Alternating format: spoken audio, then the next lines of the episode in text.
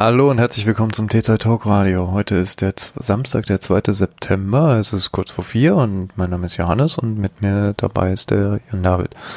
Hallo. Hi. Ähm, ja, gerade hatten wir es noch mit äh, Waldbränden in Kanada, aber äh, dazu bleibt nur so viel zu sagen, die sind sehr gewaltig dieses Jahr. Also wir sprechen da von Flächen wie die Hälfte von Deutschland bis zur Fläche von Deutschland, die abgebrannt ist. Äh, aber du wolltest ja kein apokalyptisches Thema zum Einstieg, deshalb. Äh, nee, solche Themen heben wir uns für die schlechte Jahreszeit auf, wenn wir wieder so ein paar Themen ja, um die Herzen zu erwärmen. drin saß und äh, vom Vitamin D-Mangel in der Ecke in die Ecke geworfen ist. Äh, genau. Wenn es alles ähm, so gut geht, was fürs Herz. Äh, steigen wir gleich noch das Technischen ein. Du hattest mich durch dieses ganze ähm, Browser-Ecken-Ding äh, jetzt doch ähm, dazu gebracht, ähm, also ich bewege mich in dem Feld sehr, sehr schwergängig, ähm, aber trotzdem hast du mich dazu gebracht, mal mein Browserverhalten zu hinterfragen. Oh, okay, das habe ich nicht gewollt, tut mir leid. Und ähm, ich habe mich doch, doch dann nochmal dem Firefox angetan gewidmet. Mhm. Ähm, und äh, habe etwas entdeckt, was ich bisher noch nicht kannte oder was ich irgendwie, ich war da schon mal drüber gestolpert, hab's dann aber wieder komplett vergessen, dass es existierte und zwar nervt mich ja an Firefox vor allen Dingen äh, das Design. Mhm. Ja, Ich finde diesen Browser von der Funktionalität ansonsten ziemlich cool und ähm, so, also wie er so Webseiten wie er mit denen umgeht und so. Das äh, finde ich ziemlich gut und äh, da mag ich ihn auch, äh, finde das Projekt auch deutlich interessanter als Chrome. Äh, Chrome ist mir irgendwie immer ein bisschen suspekt. Ja. Und ähm, es gibt Menschen, denen es anscheinend sehr ähnlich geht, die aber, äh, die dann äh, deutlich äh, mehr Zeit dann rein noch investieren, das äh, Design von Firefox äh, anzupassen. Und zwar gibt es ein ähm, ein Projekt, das nennt sich Lepton, Old Name ist Proton Fix. Äh, Proton ist die, ist die Design von Firefox, die Designlinie seit Firefox 89. Davor gab es Photon. Mhm. Ähm, es gibt aber so, es, äh, der, der, der, die Macher von äh, diesem Projekt sagen, äh, ja, es, an sich ist es ganz cool, aber es gibt so ein paar Sachen, die dieser Mensch nicht mochte und die er dann angepasst hat. Ähm, äh, das ist ganz interessant. Man kann da mit äh, in diesem Projekt sogar das alte Design von Firefox, eben Photon, wiederherstellen und ähm, das sogar dann noch in einer angepassten Variante, die dann noch ein bisschen cooler, besser funktioniert. Mhm. Und ähm, das fand ich sehr cool und das habe ich mal dann ausprobiert. Das, ist, das sieht so aus, dass man ähm, sich so ein letzten Endes so einen Ordner runterlädt, äh, der enthält so ein bisschen Styling-Information. Den packt man in äh, so einen User-Settings-Ordner rein. Mhm. Äh, von Firefox, das kann man alles, äh, ist alles beschrieben in dem Projekt, wie das geht. Also da äh, geht man auf so eine äh, interne Seite von Firefox, kann dann dieses sogenannte Profile Directory gleich äh, da öffnen, dann öffnet sich das und dann packt man da ähm, diese JavaScript-Datei und diese Styling-Folder äh, rein und äh, startet Firefox neu. Und ähm, dann erhält er ein äh, überarbeitetes Design, nenne ich es mal. Und ähm, wozu das führt bei mir ist, dass ich endlich wieder eine funktionierende, vernünftige Tab-Darstellung habe. Ähm, nicht von diesem. Du hattest mich mal darauf gebracht, dass ich überhaupt mal, also was, was stört mich eigentlich an dieser Tab-Darstellung von Firefox? Und das war vor allen Dingen dieses, dass da diese Balken irgendwie so, so ein bisschen schweben über der UI. Es sind so Labels, die da einfach rumfliegen. Äh, was andere Leute dann auch noch beschreiben, ist, dass man eigentlich die anderen Tabs gar nicht so richtig unterscheiden kann und so, insbesondere wenn es dann viele sind. Und äh, gerade die Tab-Darstellung überarbeitet dieses, äh, dieses Projekt äh, massiv, sodass äh, Firefox, finde ich, sehr, sehr gut nutzbar wird, auch wenn er dadurch ein bisschen altertümlicher, altertümlicher aussieht.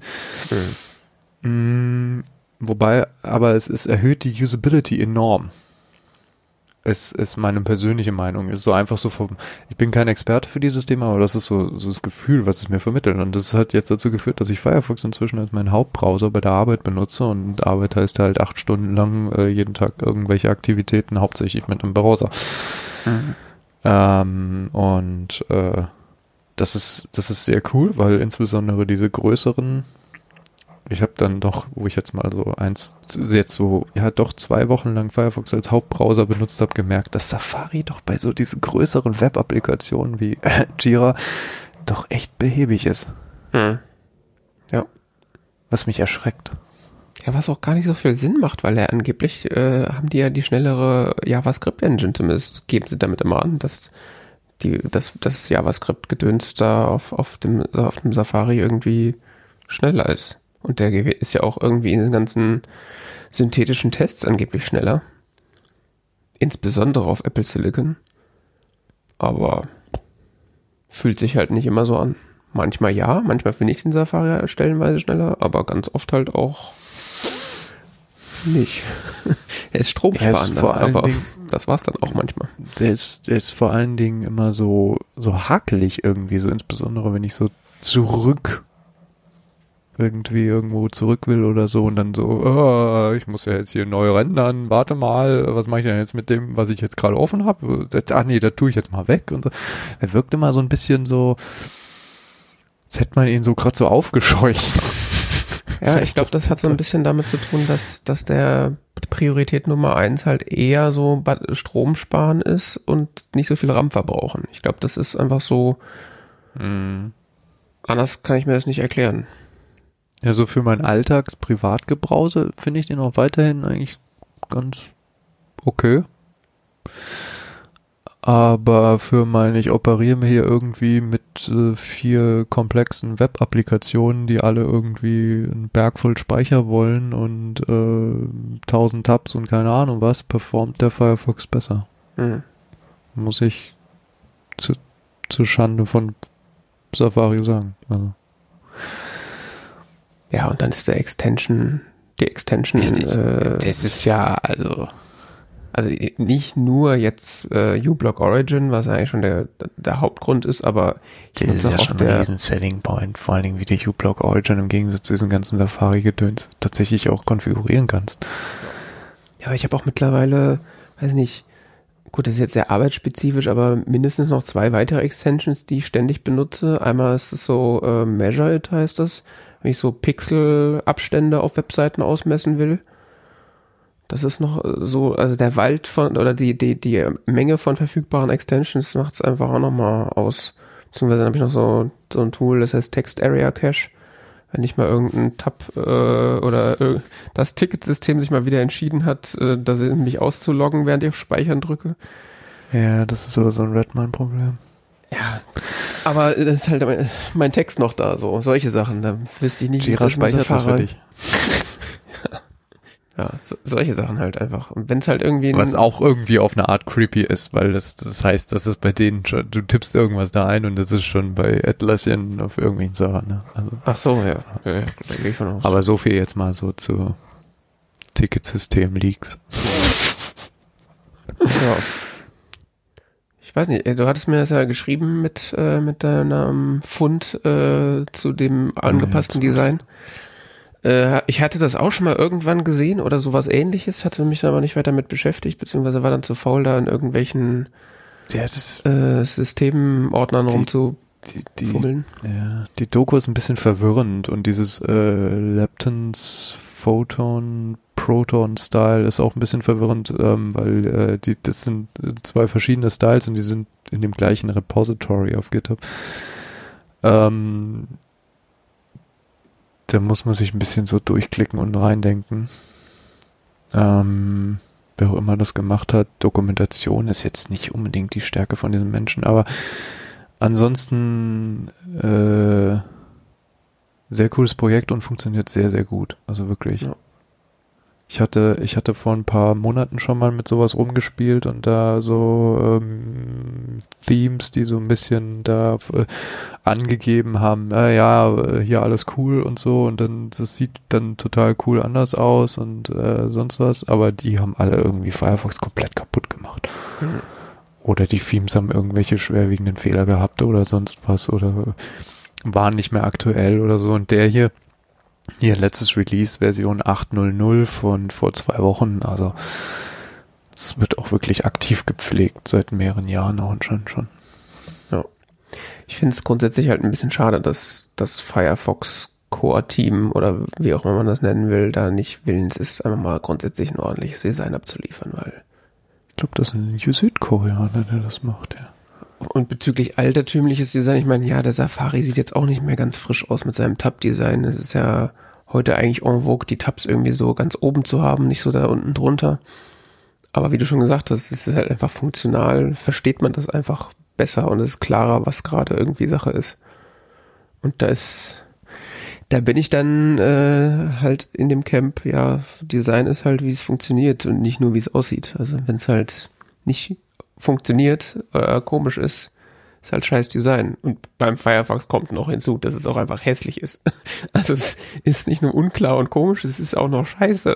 Also wenn der wenigstens noch irgendwie super ästhetisch da, dann stattdessen aussehen würde, aber das ist ja auch nicht der Fall. Ich, der Firefox ist einfach hässlich.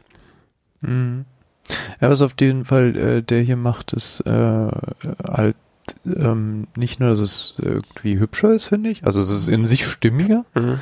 äh, was er auch macht, du kriegst ein bisschen mehr Screen Space, weil mhm. äh, dieses momentane Firefox-Design ist ja sehr ausladend oben in dieser Hellerzeile mhm. und das hast du erst insbesondere auf dem Laptop-Bildschirm, möchtest ja eigentlich möglichst viel äh, Raum haben ähm, in dieser vertikalen. Mhm. Ähm, und ja, in dieser vertikalen. Und ähm, das äh, gelingt äh, diesem, diesem angepassten Theme dadurch, dass das alles ein bisschen kompakter wird auch. Mhm. Ja, du kannst ja auch in den Einstellungen im Firefox so grundsätzlich den Compact Mode anmachen, dass die Tabs so kleiner werden. Ja, du musst aber erstmal per System Setting das überreden dazu, dass du es wieder auswählen kannst. Naja. Das haben die irgendwann mal versteckt. Das habe ich sowieso bei meinem Firefox standardmäßig an, weil ich diese Tabs einfach viel zu groß finde und wie du schon sagst, gerade auf dem Laptop es geht einfach gar nicht. Können wir mal verlinken. Advanced ja. Preference Compact Mode. Ansonsten äh, der Erwähnung halber noch ein Browser, den ich gar nicht richtig getestet habe, äh, aber der mir so untergekommen ist, ist der Opera, beziehungsweise Opera One. äh, die neue Geschmacksrichtung vom Opera, die jetzt nochmal irgendwie UI-technisch äh, komplett überarbeitet ist. Da hatte ich irgendwie ich schon. Das Oh. Ja. Ich dachte, das neue ist der Opera GX. Opera GX, was ist das denn? Der sagt mir nichts. Ja, Opera One ist irgendwie, hatte ich in der Beta mir schon mal angeguckt und hatte den jetzt auch noch mal vor, irgendwie heute noch mal runtergeladen, noch mal angeguckt. Ja, das ist halt so sämtliche Trends, die man so in Arc und Sigma OS und so diese ganzen neuen modernen Browseransätze, äh, äh, die man da so findet, ähm, die wurden da halt irgendwie zusammengerührt, durchgeschüttelt und über den Firefox, äh, über den Opera gekippt. Also es ist sehr abenteuerliches Design und der springt einen halt auch so direkt an mit, hey, ich mache jetzt Geräusche und ui, hier und laut und also so richtig ADHS-Brausen äh, Deluxe mit irgendwie sieben Millionen KI-Assistants, die du dann anklicken kannst. Das ist alles, ich hab den aufgemacht so äh, und wieder zu. Das äh, ganz, ganz furchtbare Nummer irgendwie. Also das weiß ich nicht. Das ist gerade so, es entwickelt sich aber auch gerade so in diversen Browsern äh, so daher mit diesem hier noch ein KI-Chat und dann auch irgendwas. Leute, zeigt doch einfach Webseiten vernünftig an und geht mir dabei nicht auf den Sack und lasst mich die Tabs ordentlich überblicken. Das ist das, was ich will. Ich brauche keinen KI-Chat in meinem Browser. Wenn ich einen KI-Chat haben will, dann mache ich einen auf, aber ja, aber das ist irgendwie gleich WhatsApp und Facebook Talk und weiß der Geier was, irgendwelche Messenger-Shit als Web-App gleich schon angepinnt. Das also das, ja, ist halt dieser, dieser Versuch, den Browser quasi das als Betriebssystem zu etablieren, was, was wir jetzt auch schon mehrfach irgendwie festgestellt haben. Das ist eigentlich so, du noch in deinem Browser lebst und alles im Browser machst und. Tun ja viele Leute. Also ja, das ist ja auch nicht schlimm, aber äh, dann ist der Browser halt auch nichts für mich, weil. Ich hab, bin nur letztens über, äh, hatte jemand äh, erwähnt, ähm, Opera GX. Das ist mhm. ein Gaming-Browser. Das hast du mir gerade geschickt. Ich hab's immer noch nicht gerafft, was das heißen soll. Also was ist denn ein Gaming-Browser? For Gamers. Was heißt, was heißt das? 120 FPS oder was? Eigens für Gamer entwickelt. Aha. Dark Du Mode. kannst äh, CPU, RAM und Netzwerk begrenzen. Damit man beim Spielen nicht zu sehr Ressourcen verbraucht mit dem Browser oder. Ja. Aha. Und äh, der hat so, so ein Gamer-Design. Also sieht so aus wie so, hat so diese typische Designsprache von ähm. LED-beleuchteten Tower-PCs. GX Classic Ultraviolet Purple und äh. Twitch direkt eingebaut und Natürlich. Discord direkt eingebaut Natürlich. und so. Ja, eigentlich brauchen doch Gamer gar keinen Browser, brauchen nur die Discord-App, oder? Alles andere ist doch wurscht. Und noch so ein paar andere Schmankerl, äh, keine Ahnung. Ich weiß nicht. Das ist irgendwie ein sehr stranges Projekt. Ja, Opera disqualifiziert sich natürlich auch wie alle anderen äh, Browser äh, wie Edge und so weiter, weil die natürlich einfach nur ein Chromium sind. Äh, die machen ja schon lange nicht mehr ihre eigene Engine leider. Sonst hätte ich Okay. dem vielleicht noch mal irgendwie eine Chance gegeben, aber so, ich will einfach, wir können nicht alle Chromium benutzen. Das geht nicht. Das ist eine scheiß Idee. Ähm, genau, ähnliches gilt auch für Vivaldi. Ähm, den hatte ich mir jetzt äh, schon sehr, sehr, sehr, sehr, sehr lange nicht mehr angeguckt. Ähm, äh, Hörer Xelos hat uns, äh, oder Hörerin, äh, hat uns äh, einen Kommentar zur letzten Sendung ähm, gegeben, dass wir uns ja auch den Vivaldi nochmal angucken können. Hat auch gleich da, darauf hingewiesen, dass es ja ein böser Chromium-Browser ist, äh, aber der wäre auch stark äh, konfigurierbar mit so Seitenleiste, Tabs, Gedöns und so weiter.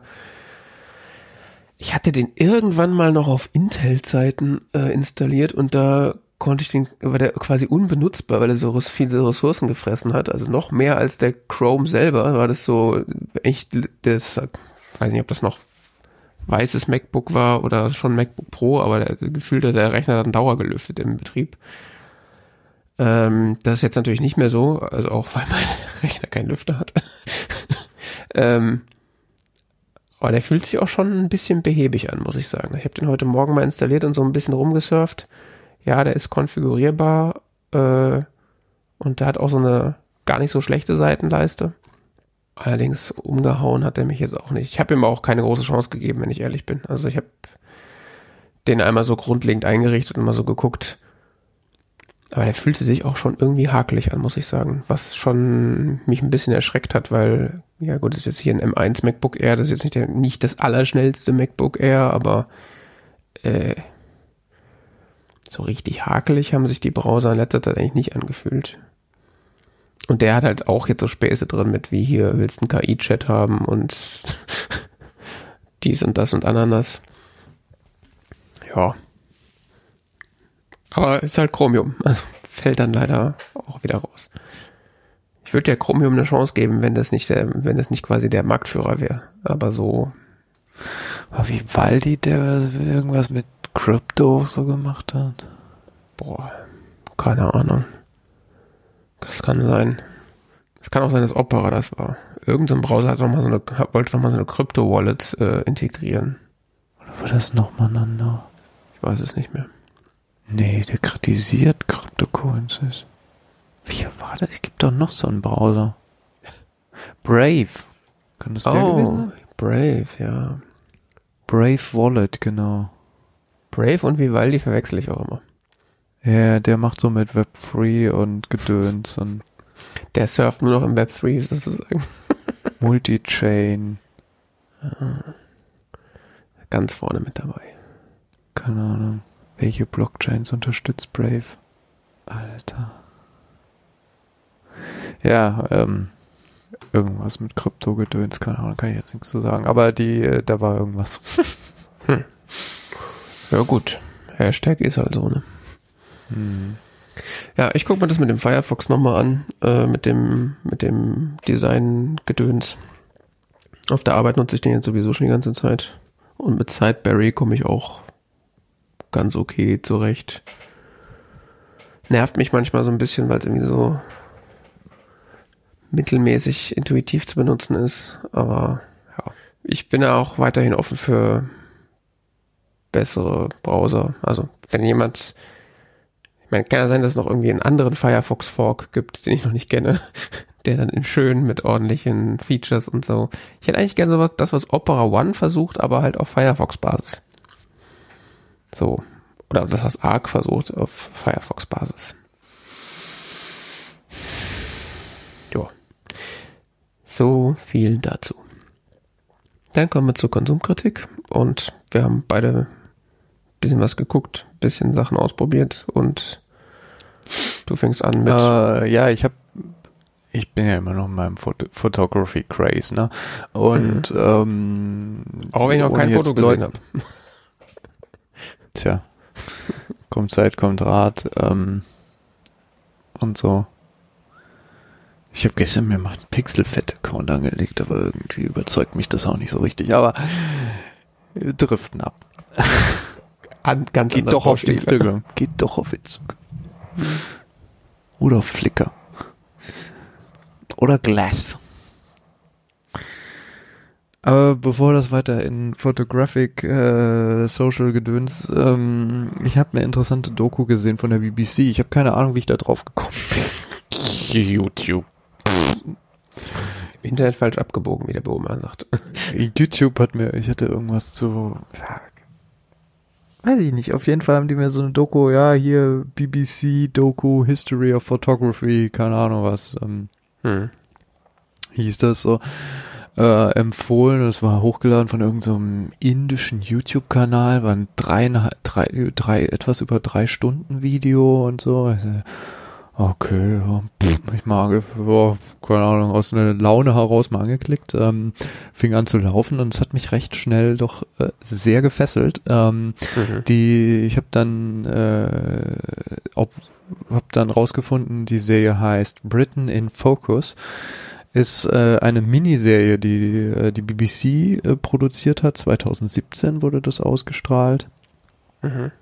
Ähm, die äh, heißt genau genommen Britain in Focus, a Photographic History. Man äh, findet das äh, auf YouTube auch unter diesem Titel.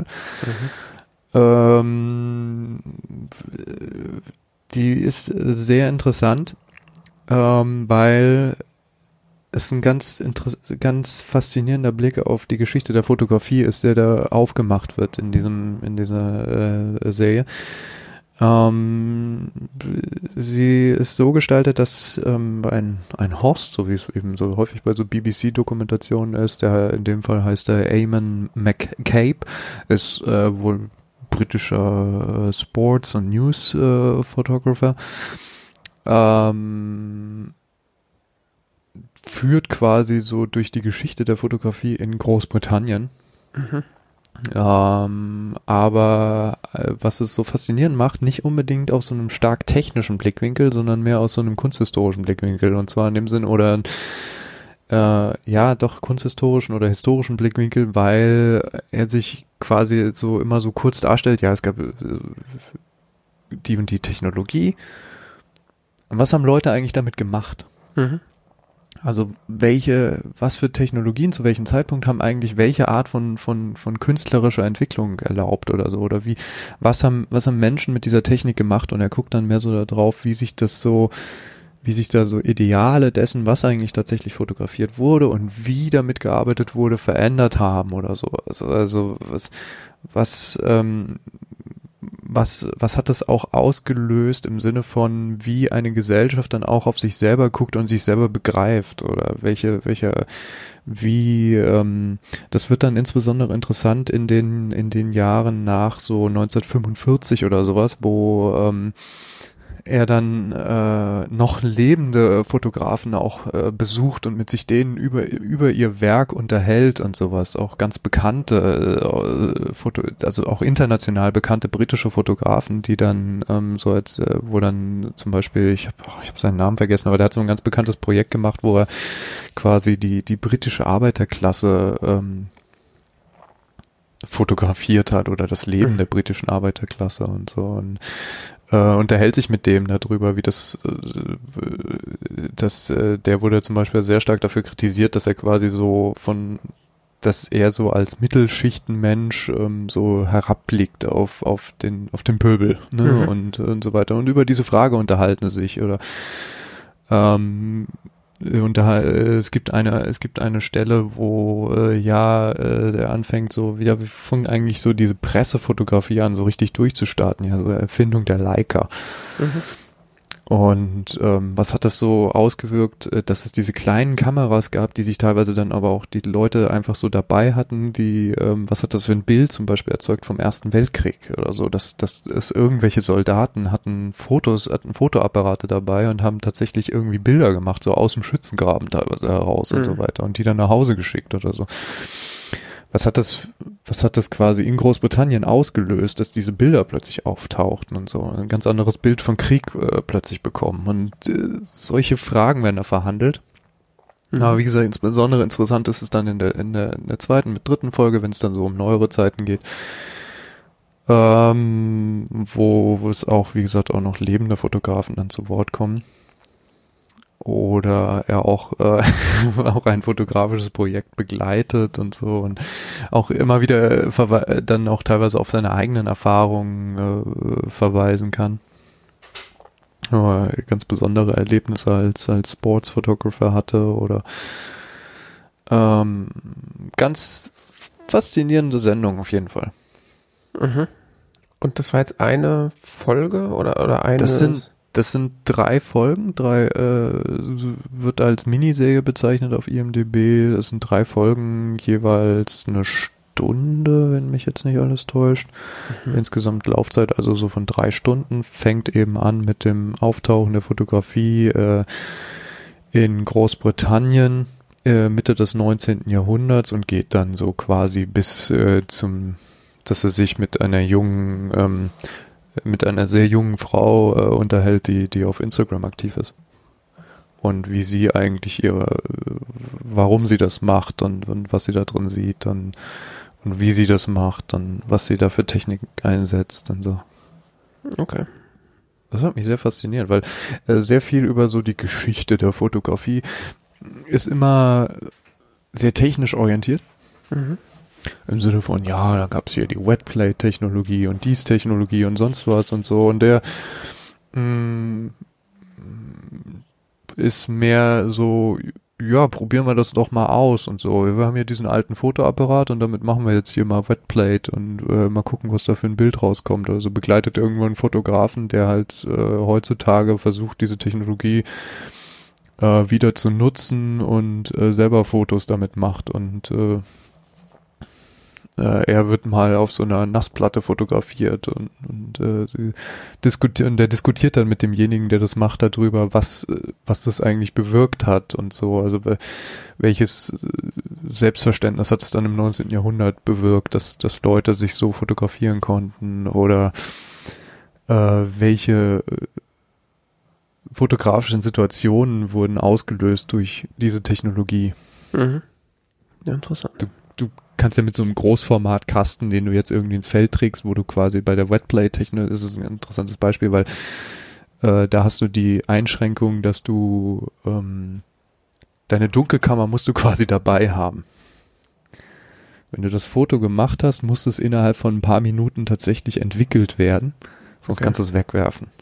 Das heißt, ähm, du hast ein, musst als Fotograf quasi, haben die, haben die dann im 19. Jahrhundert teilweise dieser Technologie, die diese, diese Art von Fotografie betrieben haben, die haben dann echt so ein Zelt dabei gehabt oder so, was sie dann auf dem Feld aufgestellt haben, um dann schnell äh, so hier Landschaftsfoto machen und dann schnell ins Zelt und entwickeln.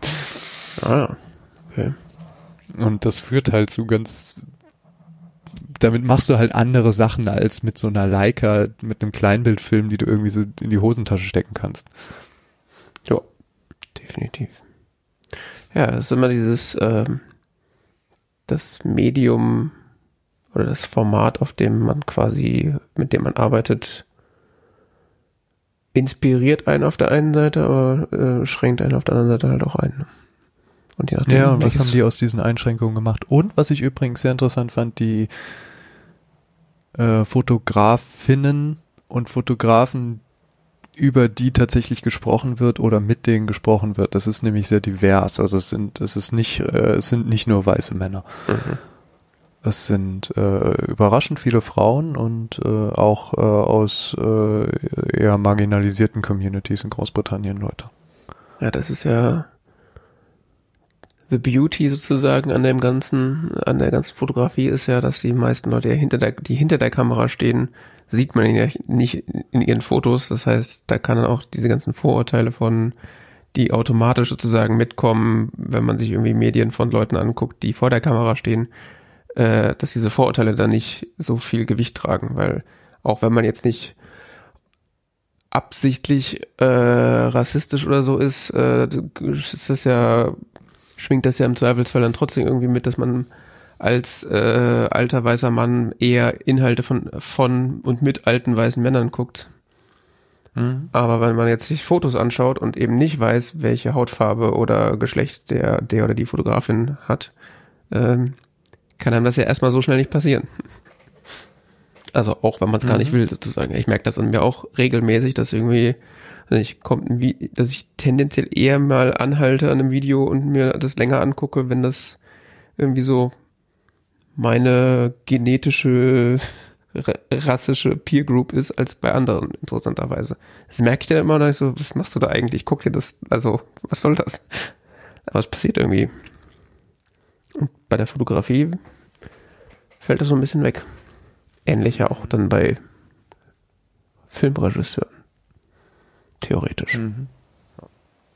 Ja, ich finde, ein Beispiel dafür ist, ähm, in der dritten Folge unterhält er sich mit einem Fotografen, der so äh, karibische Einwanderer Eltern hat. Mhm.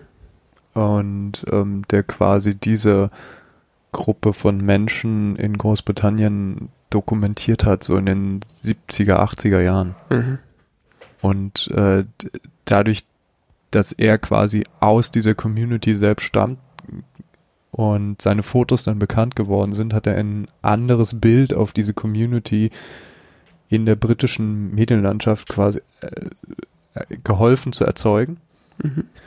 als dass Menschen hätten tun können, die außerhalb dieser Community sind, die sie quasi von außen porträtiert haben. Mhm. Darum geht's viel in dieser dritten Folge, weißt du, auch so dieser Typ aus der Mittelschicht, der aus der Mittelklasse, der eben die, die britische Arbeiterklasse fotografiert oder das gibt, ein, gibt eine ganz andere Perspektive als wenn ähm, als jemand, der selber Teil dieser Community ist, die selbst seine Community dokumentiert. Ja, definitiv. Also wenn dann so solche Fragen mal interessieren und so, und es ist wirklich hervor und auf Top-Niveau BBC gemacht. Also mhm. tolle Bilder. das ist einfach äh, sehr schön anzuschauen, auch die Sendung. Ja, so mit, Fotogra mit guten Fotografie-Dokus kriegt man mich. Also da werde ich mal auf jeden Fall mal reingucken. Jo. Ach so, ich muss weiterreden, ne? Musst du nicht, wir können das auch äh, switchen, wenn du willst. Äh, ich habe noch mal einen Film gesehen. Oh Gott, du hast es rausgesucht. Okay. Ja, ich dachte so, ich war mir nicht, nicht, nicht sicher, ob du da jetzt über den Film sozusagen als Rewatch sprechen möchtest ja. oder ob du vergessen hast, dass du schon mal drüber geredet hast. Deswegen. Ich habe vergessen, dass ich schon mal drüber geredet habe. Ich konnte ja. mich erinnern, dass ich ihn schon mal gesehen habe. Ja. Hast du auch schon mal Es ist tatsächlich, ähm, also ich habe den Film 12 Years a Slave gesehen. Ja. Äh, dieser Tage. Ähm, offensichtlich habe ich Anfang 2014 darüber geredet. In T-Zeit-Folge 99, wir haben Puschel. Ich habe ähm, jetzt offensichtlich ungefähr so zehn Jahre her jetzt bald, dass ich den Film äh, das erste Mal gesehen habe. Es gibt sogar auf Video. oh Gott, erwähnen das nicht zu laut. Ähm, das ist ein Film von 2013. Oh, wer hätte damit gerechnet? Äh, von Steve McQueen. Mhm. Ein britischer Filmregisseur. Äh, behandelt die äh, oder basiert auf einem auf einem Buch, das heißt 12 Years a Slave. Das Buch ist erschienen 1853, wurde geschrieben von einem gewissen Solomon Northup. Ähm, das ist ein Buch, was nach der amerikanischen Bürgerkriegszeit und so irgendwann so in ein bisschen in Vergessenheit geriet und ähm, so vor 30, 40 Jahren, 30 Jahren, glaube ich, irgendwie wieder so ausgegraben wurde von Historikern mhm. oder von Literaturwissenschaftlern. Äh, und ähm, dann doch irgendwie dann Popularität wieder erlangt hat im, auch im Rahmen dieses ganzen, ähm, äh, ich glaube, 150 Jahre Sezessionskrieg oder sowas in den USA. Auf jeden Fall wieder, es gab wieder eine, so eine Phase von stärkerem Fokus auf das 19. Jahrhundert in, in den USA und im Rahmen dessen ist dieses Buch dann auch wieder veröffentlicht worden, war ein größerer Hit und die haben dann diesen, diesen Film daraus gemacht. Mhm. Ähm, die Handlung sieht so aus, dass äh, in den 1840er Jahren ähm, der freie Afroamerikaner Solomon Northup äh, tatsächlich entführt wird und in die Sklaverei verkauft wird. In die Südstaaten, also er ist ein, ein freier Afroamerikaner, der in, ich glaube, New York lebte mit äh, Familie und Kindern und so. Ähm, er ist äh, ein begabter Geiger, ist im Rahmen dessen in Washington DC und wird da von seinen von den Zweien, die ihn da eingeladen haben, hinzukommen, äh, betrogen und äh, letzten Endes in die Sklaverei verkauft, äh, wird in so einer geheimen Aktion äh, in die Südstaaten gebracht und äh, arbeitet dann unter dem Namen Platt auf äh, verschiedenen Plantagen. Hm in tief in den Südstaaten. Ich glaube so um New Orleans rum oder so. Mhm. Ähm, und äh, das hat dieser Mensch, äh, Solomon Northup, tatsächlich erlebt. Es gelang äh, Solomon Northup schließlich ähm, mit Hilfe eines ähm, kanadischen Zimmermanns äh, sich aus der Sklaverei selbst zu befreien äh, in dem äh, dieser kanadische Zimmermann hat Briefe für ihn geschrieben ähm, an, an seine äh, Freunde und Bekannten im, im Norden, die dann tatsächlich mit den korrekten Papieren in den Süden gereist sind und ihn so befreien konnten. Äh, Solomon Northup hat nach seiner Befreiung äh, dieses Buch äh, geschrieben und dieses Buch 12 Years a Slave ist dann tatsächlich auch äh, sehr populär geworden in den 1850er Jahren und gilt mitunter als auch einer der Faktoren, die äh, zu einer weiteren Spaltung der amerikanischen Gesellschaft damals führten, das letzten Endes wahrscheinlich im Bürgerkrieg mündete. Mhm. Ähm, der Film thematisiert eben diese Zeit von seiner Entführung bis hin zu seiner Befreiung mhm. und was er eben in der Sklaverei erlebt. Das ist ein unfassbar guter Film, meines mhm. Erachtens. Und hat völlig zu Recht Oscars bekommen als bester Film und was weiß ich nicht was. Der Hauptdarsteller, äh, ich weiß nicht, wie er seinen Namen ausspricht, Chiwetel Ejiofor, ist auch ein Brite, spielt das unglaublich gut, die Hauptrolle. Mhm. Also was, was, es ist faszinierend, wie viele Aufnahmen es von seinem Gesicht gibt, ne? und wie du in seinem Gesicht seine Emotionen so fein gegliedert durchlaufen siehst, ist wirklich faszinierend. Also schauspielerisch ist das eine ganz, ähm, ganz, ganz große Kunst. Ähm, in anderen äh, führenden Rollen äh, Michael Fassbender, den man ja auch äh, ganz gut kennt aus verschiedenen Produktionen. Ne? Der mhm. spielt äh, einen Plantagenbesitzer, der ein bisschen crazy ist. Benedict Cumberbatch äh, spielt einen Südstaaten Sklavenbesitzer und ähm, noch ein paar andere, die man auch so kennt. Äh, ganz besonders hervorzuhebende Rolle ist auch äh, von äh, Lupita Nyong'o, ähm, die auch schon Oscars bekommen hat, vor allen Dingen bekannt für, glaube ich, Black Panther, aber auch Star Wars. Mhm. Spielt sie bei Star Wars? Äh, Maskanata. Ah ja. Ja, das ist ein C der CGI-Charakter, deswegen. Ja, okay. Jetzt steht, sie tritt auf in Episode 7, 8 und 9. Ja, ja, Maskanada ist ja diese kleine außerirdische Person. Also da sieht man ihr ah, Gesicht nicht. stimmt.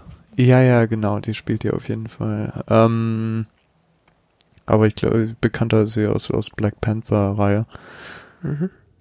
Äh, das war so 12 Years a Slave, da spielt sie eben auch eine, eine Sklavin auf dieser Plantage, die ziemlich äh, misshandelt wird von dem von Michael Fassbender gespielten ähm, Plantagenbesitzer. Äh, und äh, dessen Frau, äh, die kannte ich nicht, die Schauspielerin. Auf jeden Fall, äh, die, ähm, die, die ist, die ist, die ist toll, die ist wirklich toll. Und soweit ich weiß, hat, war der Film auch quasi ihr Durchbruch dann zur Bekanntheit. Ich kann diesen Film äh, sehr empfehlen, insbesondere wenn man äh, sich mal mit äh, US-amerikanischer Geschichte in filmischer Hinsicht nähern möchte. Der Film hat auf Rotten Tomatoes 95 Prozent, äh, keine Ahnung, Metacritic 96 von 100, äh, zig Reviewer sagen hier 5 von 5 Sternen, absolut fantastischer Film und so. Also was man sagen muss, es ist nicht angenehm, diesen Film zu gucken. Es ist, es ist teilweise wirklich hart. Es ist, es sind, sind schlimme Szenen drin, ähm, die einen emotional durchaus mal aufwirbeln können.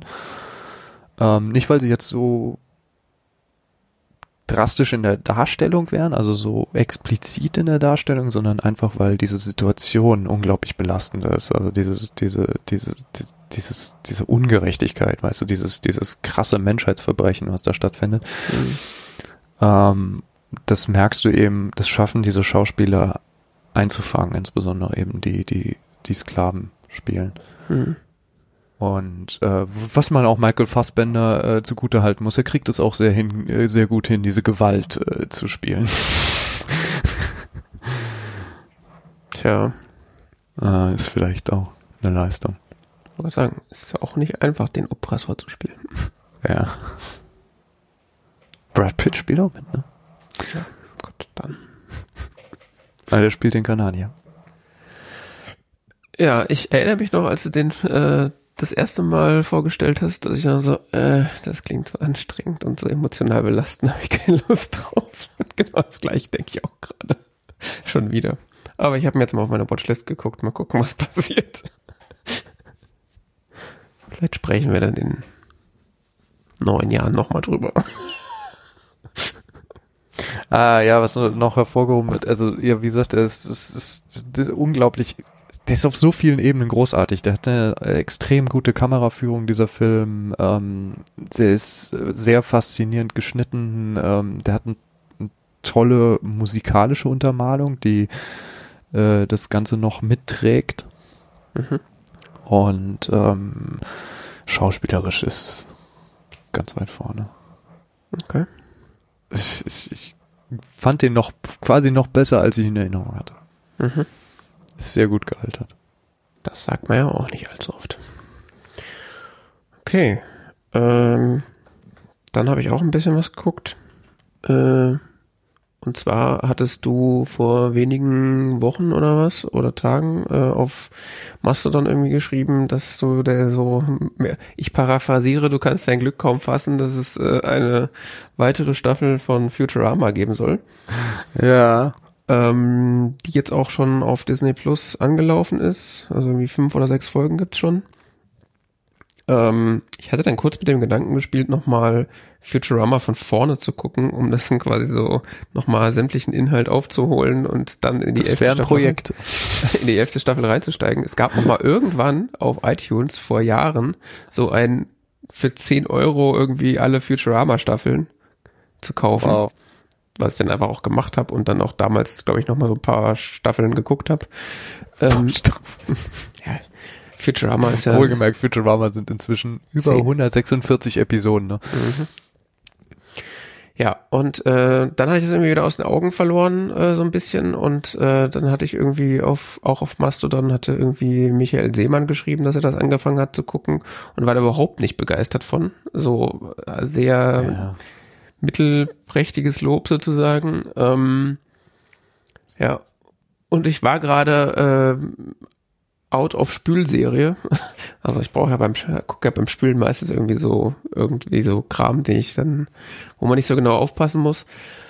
Ja, ich sage, gut, wenn es so schlimm ist, kann das ja meine neue Spülserie werden. Und ähm, ja, ich habe es dann angefangen und auch tatsächlich so, ich habe viel gespült, alle Folgen geguckt bisher, die es gibt. ähm, und ich muss sagen, leider war, also ist echt nicht so gut wie die alten Folgen. Also vielleicht habe ich da auch irgendwie verklärte äh, Erinnerungen, aber insbesondere die ersten fünf Folgen waren so, äh, ja, es ist alles irgendwie sehr erwartbare Witze und Anspielungen, aber so richtig originell ist das jetzt nicht und es ist auch irgendwie, also gerade in alten Futurama-Folgen hatte ich immer das Gefühl, dass es so potenzielle Zukunftsszenarien beschrieben werden, die aber noch nicht eingetreten sind, die so mit, äh, so mit leicht erhobenem Zeigefinger und witzig dargestellt irgendwie so, äh, ja, so ein, so ein Zeitkommentar halt irgendwie gegeben haben. Mhm. Jetzt ist es so, ja, alles ist scheiße und äh, wir zeigen euch eigentlich nur die Realität und machen ein paar Witze. Also es spielt zwar in der mhm. Zukunft, aber es bildet eigentlich die Realität beziehungsweise die Vergangenheit teilweise ab. Also wie sie auch über, über Kryptowährungen geredet haben, dachte ich so, ja, das ist ja ganz witzig, aber das ist ja eigentlich schon wieder vorbei. Also das ist ja nichts, was, wo man jetzt sagen würde, das wäre jetzt in tausend Jahren, dass da noch Leute drüber reden. Ähm, also irgendwie finde ich, hat die Serie so ein bisschen ihre Perspektive verloren. Und ähm, ja, so richtig lustig ist es irgendwie auch nicht mehr, finde ich. Jetzt die letzte Folge, äh, da gibt's diese Weihnachtsfolge mal wieder mit, äh, mit dem Center-Robot. Da war wenigstens ein bisschen Zeitreise drin, das fand ich dann wieder, die fand ich ganz gut. Die hat mich komplett verwirrt. ähm, aber man weiß ja auch, dass ich so einen Zeitreisefetisch habe. Vielleicht ist es auch einfach das, was da getriggert wird. Aber ja, also, ja, insgesamt war ich dann doch schon enttäuscht. Echt? Hm. Ach ja, ich weiß nicht. Ja, ich war von also Futurama eigentlich immer top unterhalten, deswegen war das so.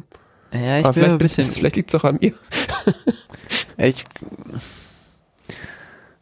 Hm ich darf man, ich glaube, man darf davon nicht so viel zu erwarten. Also wir sind, wir sind halt sehr dichte und komplexe Stories inzwischen gewohnt. Mhm. So von Serien. Ja. Und die sind eher einfach. Mhm. Und teilweise auch, also ich fand die sehr von verschiedener Qualität, sagen wir es mal so. Die erste Folge fand ich auch grausam. Was war das nochmal? Das mit dem Binge-Watching. Ach ja, Gott, das war so peinlich. So, ja, auch jede Folge jeder Serie, die es jemals gab und so, oh, wir haben da jetzt irgendwie so einen Binge-Watch-Automaten-Anzug. Ja, das, das ist eigentlich eine, ein sehr gutes Beispiel für eine Folge, die vor, vor zehn Jahren super witzig gewesen wäre, weil da dieses mm. Binge-Thema gerade aufgekommen ist. Jetzt da hatte ich auch so das Gefühl, ja genau, da hatte ich auch so das Gefühl, irgendwie, wer redet denn das heute hatte noch, noch irgendwer so in, das hatte noch irgendwer in seinem Ideen-Scrapbook äh, ja. und äh, das haben sie dann halt so irgendwie so gemacht. Ja das mit dem, mit den Kindern da, das war irgendwie dann ganz nett, aber, naja, das mit dem Bitcoin, das ist, ist mir irgendwie so an mir vorbeigerauscht. Äh, das fand ich irgendwie so ziemlich inhaltslos. Ähm, das mit dem Parasiten fand ich dann wiederum sehr lustig, weil das halt ähm, auch sehr viele Aspekte von Dune und so die ganze Zeit persifliert hat und ähm, ja, aber das ist auch jetzt ein Film, der zwei Jahre alt ist. Also ist auch so. Jo. Ja, aber das hat auch, das hat auch viele Dinge. Das, das Interessante ist, das hat auch so viele Dinge persifliert aus dem Buch beziehungsweise aus der, aus den, aus den alten Filmen und ähm, das ist, ja, das ist meine Kammer. In die darfst du nicht gehen. ja. Das, und so, das ist, kommt halt, das kommt. Das, der, ich hatte das Gefühl, in der Folge waren sehr viele Witze, die du verstehst, wenn du alt bist und dieses Buch kennst. Hm. Und den alten Film kennst. Hm. Von, von wem war der? Ich weiß es nicht mehr. Diese, diese komische Film. Ähm, nicht, nicht dieser moderne Dune-Film oder so, der wurde da teilweise so ein bisschen veräppelt, aber vor allen Dingen äh, der alte Kram und äh, das, das ist äh, irgendwie ganz, das, das, das hatte was. Auch, auch dieses, das äh, Nibbler äh, irgendwie, ja, ich kann sprechen. So, oh, du kannst sprechen? Ja, du vergisst irgendwie immer wieder, dass ich sprechen kann. Mhm. ähm, das fand ich irgendwie ganz lustig diese, diese Folge mit dem Mamazon, die war irgendwie ein bisschen komisch. Ja, auch, hat sich auch wieder angefühlt wie eigentlich was, was schon zehn Jahre alt sein müsste. Ja, wobei dann, ich fand dann so die, die, die, dieses Finale irgendwie so, hm, das ganze Universum ist jetzt ein Mama-Sohn-Warehouse. Oh ja. Ja, aber auch das ist mit so einer der aktuellen Realität. Ja, wir Zumindest kaufen, haben wir kurze Delivery Times. ja, wir kaufen jetzt schon alles bei Amazon und kriegen alles Next Day Delivery. Das ist alles schon Realität. Das ist nichts Neues und ist auch ja, keine. Ja, schon, okay. Das, aber ich fand, das, die hatte so ein paar, die hatte auch ein paar Witzchen drin. Das war gar nicht mal so schlecht. Ja. War okay. Das, das ist ein bisschen so auch wie mit den jüngeren Simpsons-Folgen oder so die auch alle Kacke finden. ja, wo auch bei Simpsons sagt man eigentlich so, ja, die hatte, die hatten, die hatten eine Zeit lang, wo die echt mies waren. Hm.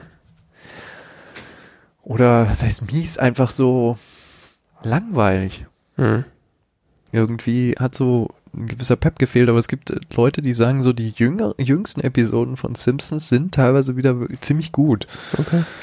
Ähm, und so würde ich auch tatsächlich bestätigen. Es ist anders. Es ist 2023 Simpsons. Es ist nicht mehr 1990er Simpsons und sowas. Und das kommt auch nicht mehr wieder. Aber ähm, es ist, hat irgendwie was. Also es ist ganz und ich finde es auch ganz äh, spannend, wie sie das, äh, dass sie auch versuchen, halt so Zeitthemen in so einer Cartoon-Serie dann äh, abzuwickeln. Und ja, bei Futurama.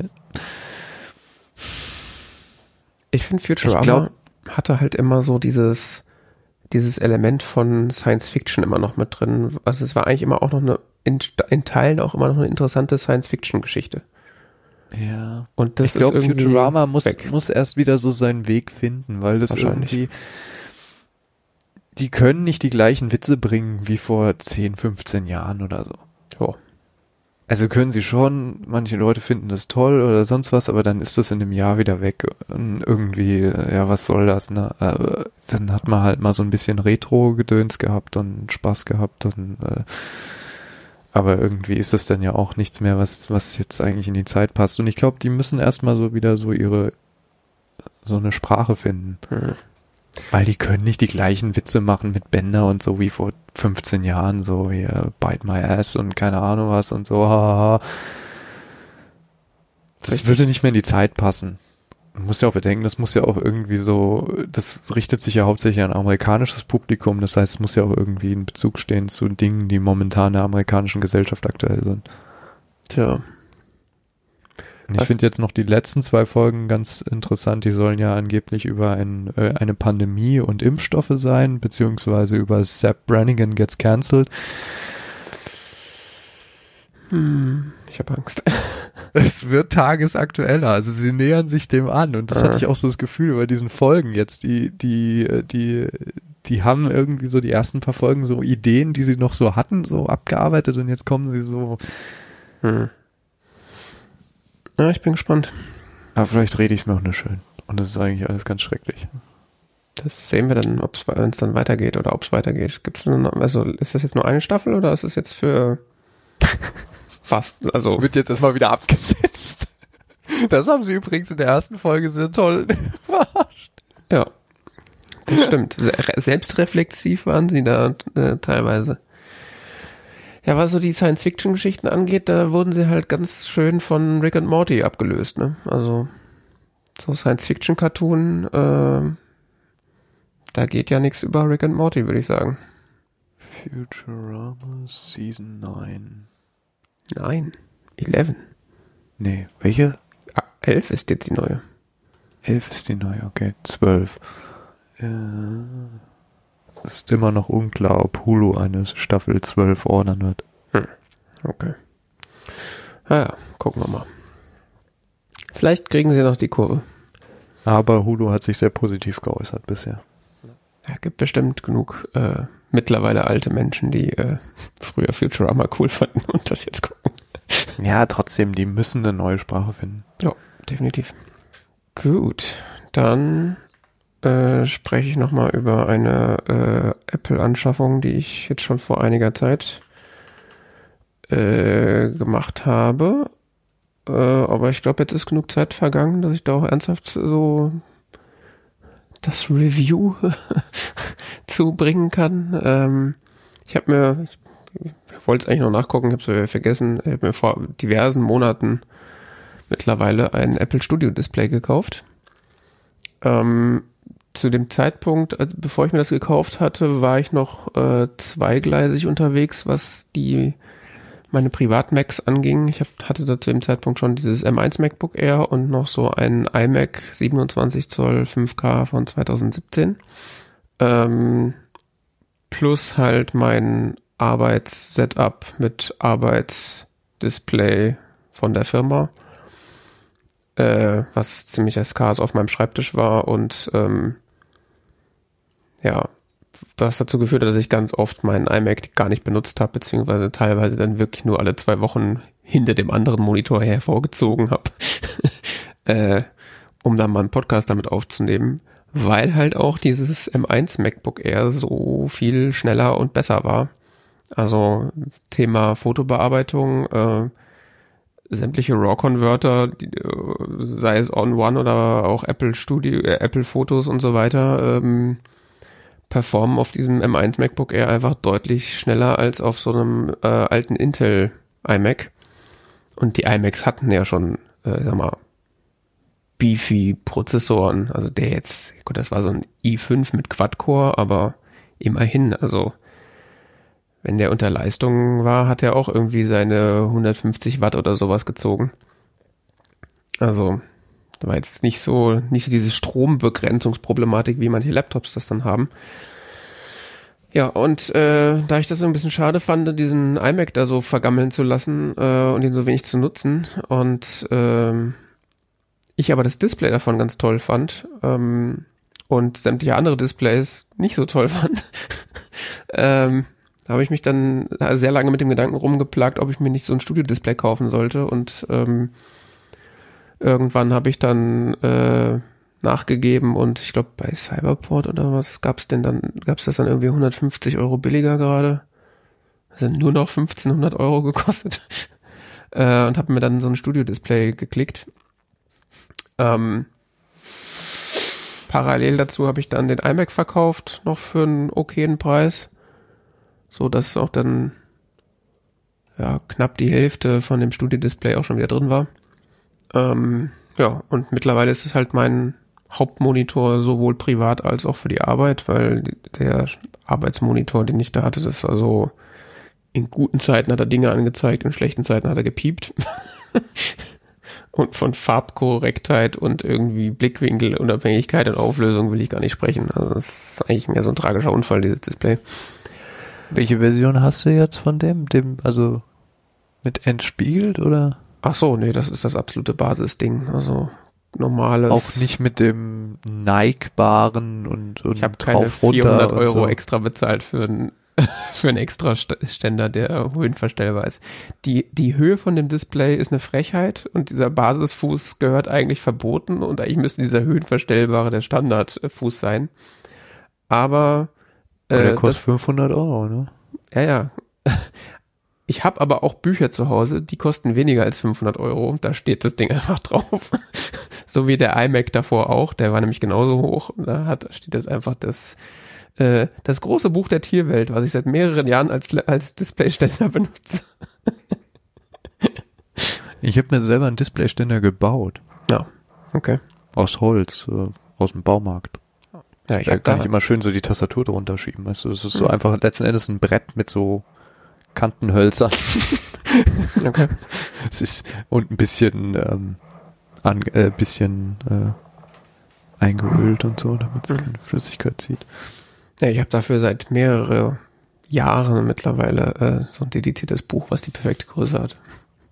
Das habe ich, das habe ich. Äh, mir war das irgendwann zu doof mit den Büchern, weil ich da gerne auch so die Tastatur drunter schieben können mhm. wollte, so, dann habe ich hier schöne Fläche. Ja, das ist ja das Gute und, an den iMacs und an dem, auch an dem Studio-Display, dass die so einen flachen Fuß haben, wo du theoretisch die Tastatur einfach draufstellen kannst. Ja, ja, das habe ich vorher gemacht, aber ich wollte es halt, ähm, es ist so aufgeräumter. Ja, auf jeden Fall habe ich jetzt dieses Studio-Display nutze das auch seit Monaten und es ist äh, im Grunde so sollten Displays funktionieren. Da kommt ein Kabel raus, das stecke ich in meinen Laptop dann kriegt der Laptop Strom und alle Peripherie, die an diesem Display hängen, funktioniert einfach und ich muss mir nichts Gedanken machen. Und da ist eine Webcam drin, über die wir uns jetzt auch gerade sehen, die, wie ich sagen, oder wie ich finde, gar nicht so beschissen ist, wie die Reviews es immer behaupten. Ja, wenn man da eine spiegellose Kamera mit einem äh, 2000 Euro Objektiv dranhängt, dann sieht das bestimmt besser aus, aber wen wollen wir eigentlich verarschen? Es ist halt einfach für, für Webvideo reicht das alles zehnmal aus. Also wenn ich mir gucke, wie die Kameras meiner Kunden teilweise aussehen. Äh, Zoom rechnet das sowieso wieder kaputt, keine Sorge. ja, davon abgesehen, was dann mit der Kompression und anderer Leute Displays, wie das da aussieht, das will ich gar nicht wissen. ja, von daher, äh, die Webcam ist okay. Äh, da sind theoretisch extrem nette Lautsprecher drin, die ich nie benutze und extrem nette Mikrofone. Also das, damit geben sie auch groß an. Äh, brauche ich alles nicht. Ich brauche einfach nur ordentliches Display mit ordentlicher Auflösung, äh, konsistente Farben und das hat das alles und es geht mir nicht auf den Sack. Ich vergesse im Grunde immer, dass ich das habe, stelle es nur immer wieder fest, ähm, weil es einfach so, es verschwindet in den Hintergrund und es macht einfach, was es soll. Das ist sehr angenehm. Einziger Nachteil, würde ich sagen, ist dieses Kabel, dieses Thunderbolt-Kabel, was dabei ist. Das ist äh, ich sag mal, das ist gerade so lang, dass du es nach links oder nach rechts äh, auch hinlegen kannst und ein, äh, und ein Gerät anschließen kannst. Da hätte, also für den Preis hätte man auch ein doppelt so langes Kabel dazulegen können, um auch mal anderes ein Gerät anzuschließen. Aber gut.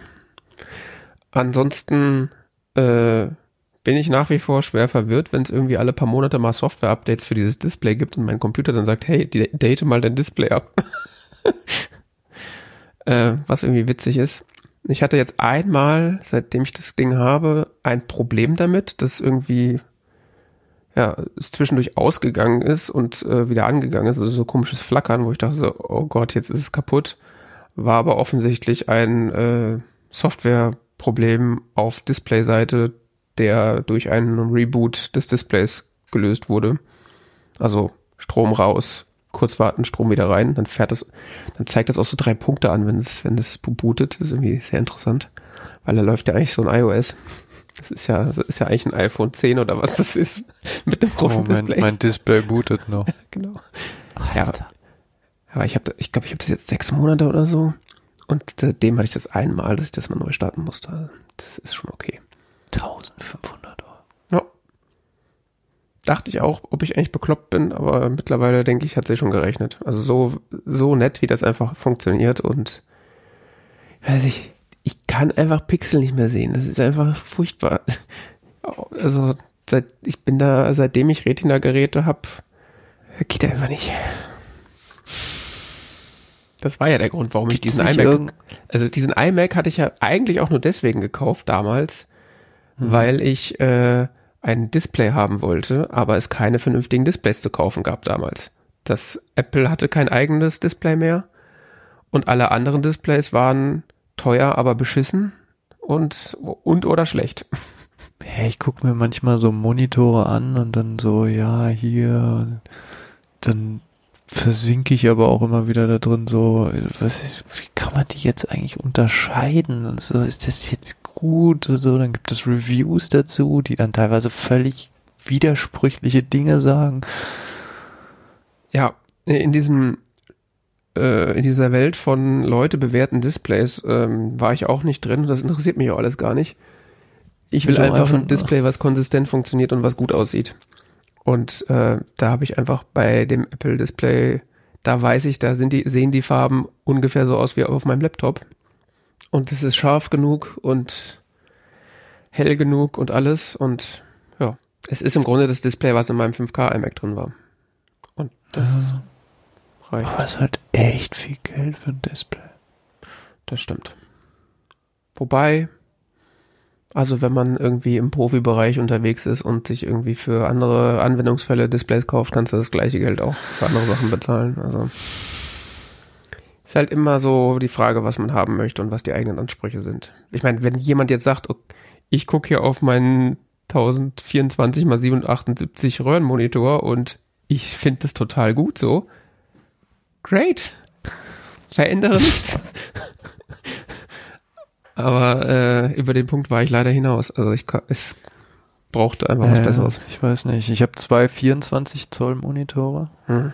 mit jeweils 1920 mal 1200. Mhm. Das, du siehst schon Pixel. Natürlich siehst du Pixel auf, auf der Auflösung, aber es, es ist okay so aus so einer Entfernung, die man normalerweise sieht. Es ist jetzt kein, was Apple Retina nennt, um Himmels Willen nicht. Es ist weit weg davon ähm, und das nervt mich auch häufig genug. Aber wenn ich so in so einer normalen Arbeitsdistanz bin, ist es okay. Und ähm, diese Dell-Monitore funktionieren sehr, sehr gut. Mhm. Also so, was eine gleichförmige Darstellung, Ausleuchtung und so weiter angeht. Dafür, dass ich die ähm, für jeweils 100 Euro gebraucht gekauft habe, Mhm. bei meinem äh, liebsten Gebrauchthändler, dessen Namen ich gerade vergessen habe. Es ist also nicht eBay. Recycle IT. Ah. Mhm. Recycle It. Ah. Ähm, wir haben einen neuen Shop. äh, äh, okay, D äh, die hatten ewig so einen so einen, so einen richtig alten Online-Shop. Ähm, bei denen habe ich schon einen Drucker gekauft, irgendwelche alte Hardware, aber vor allen Dingen ähm, Monitor. Ähm, ja. Da hatte ich irgendwann zu Beginn der Pandemie mir, weiß ich nicht, einfach mal so einen gekauft und dann dachte ich, oh, der ist irgendwie ganz gut. Und dann habe ich bei denen geguckt, oh, sie haben noch irgendwie 17 weitere davon und dann habe ich noch einen zweiten geklickt. Mm. und damals dann von der Steuer abgesetzt. Aber war jetzt ja für die Arbeit. Ähm, dem bin ich sehr glücklich eigentlich, aber so dieses fehlende Auflösung ärgert mich manchmal und was mich auch ärgert ist, ähm, wie ist das eigentlich so mit den Farben? Da bin ich mir nicht so sicher, aber in diesem Thema bin ich noch nie so richtig durchgestiegen. Ja, Farben sind ja am Ende ja meistens auch subjektiv. Mich stört es halt, oder hat es in der Vergangenheit immer massiv gestört, wenn ich auf meinen Laptop geguckt habe und dann an den an einen Laptop, an ein Display angeschlossen habe und dann alles anders ausgesehen hat. Oder am Okay. besten noch parallel so links und rechts äh, so externes Display und internes Display und dann siehst du so, da, da ist irgendwas kalte Blau und da ist irgendwas warm. Das ist, die sind ein bisschen wärmer als, oder die sind, naja, wärmer kann ich, sie sind ein bisschen anders als das integrierte Display vom Mac. Ja. Ähm, was du insbesondere an den, an diesem Grau von macOS siehst, was immer so ein bisschen ins Rötliche geht, Yep. ins Warme geht, äh, was mich fürchterlich nervt. Aber wie passt man das an? Und was nimmt man dann für einen anderen Bildschirm? Und dann, Genau. wie gesagt, dann so Reviews und sowas, das, Da kannst du so ein. Kalibrierungsgerät dann kaufen und das davor hängen dann- und vielleicht kriegt man das dann damit hin. Oder man kauft einfach das richtige Display von Anfang an. und, und du, da gibt's diese Color Sync Profile in Mhm. macOS. Da, da habe ich, gibt es auch hier für diesen Dell Hm. extra welche von Dell. Hm. Dann sieht's ein bisschen anders aus. Man kann da auch sRGB auswählen, weil dieser Monat ja unterstützt sRGB und dann kannst du auch hier so auf sRGB einstellen in den Farben. Hm. Aber ich meine, der hat auch noch so Preset-Modus so von wegen, was sie ja dann alle haben, so den Movie-Mode und den so und so. Und die Farben dann noch irgendwie beknackter aussehen. Also Mhm. das nervt mich am meisten. Und der, der Apple-Display ist, ist kalibriert aus der, aus der Werk, äh, aus der Produktion oder was? So wie alle Apple-Geräte Factory calibrated sind, sodass sie halt alle mehr oder weniger identische Farben und Kontraste haben. Hm. Ja, das hätte ich halt gerne noch. Aber Ja, da habe ich auch über Jahre mit externen Monitoren rumgefummelt und irgendwie rumgespielt, dass es ungefähr so aussieht, aber es sieht halt nie so aus wie und ja, das deswegen bin ich dann irgendwann auf diesen iMac gegangen, weil ich weil ich gedacht habe, okay, das geht einfach gar nicht mit externen Monitoren und außer halt die äh, Ich kommen schon- halt schon richtig daher, ja. Und ich habe schon drüber nachgedacht, mir mal so ein Kalibrierungsgerät zu kaufen. Die kosten ja jetzt nicht die Welt unbedingt, ähm, zumindest gebraucht nicht. Äh, aber ja. irgendwie ist das so eine Welt, da habe ich mich noch nicht so richtig reingetraut. Ich habe mal gedacht, wenn Apple wieder ein ordentliches Display rausbringt, was man auch einigermaßen bezahlen kann. Ich meine, sie hatten ja auch schon länger dieses äh, Pro Display XDR da draußen. das war nicht so ganz in meiner Preisrange. Ähm, wobei 6K auch oder Display. Genau, aber jetzt, wo sie das Studio-Display rausgebracht haben, da war ich dann am Anfang noch ein bisschen vorsichtig, weil da halt auch viele schlechte Reviews zu waren, weil äh, die Kamera ist so kacke. Ja, ist jetzt nicht das Beste seit geschnitten Brot, aber ist halt, ist trotzdem auch noch besser als alle Webcams in allen Laptops, die ich bisher gesehen habe. Und wie gesagt, das reicht mir. Dafür funktioniert das Display halt. Hm. Und vor allen Dingen, was, für, was fast noch viel wichtiger ist, da ist halt auch ein Thunderbolt-Dock drin. Du musst dir halt über so, wo schließe ich was an? Ist das jetzt USB-C? Ist das Thunderbolt? Brauchst du alles keine Gedanken machen? Das da alles dran? Geht. Fertig. Lädt das auch den Laptop? Ja, sicher. Bis zu 100 Watt. Okay. Also kannst du schon nochmal so 200 Euro, 300 Euro für Thunderbolt Dock abziehen von den 1500. Richtig. Dann ist es immer noch ein scheiße teures Display, aber nicht mehr ganz so teuer. Ja gut, dann kannst du theoretisch so nochmal irgendwie... Displays auch so um die 1000 kosten. Ne?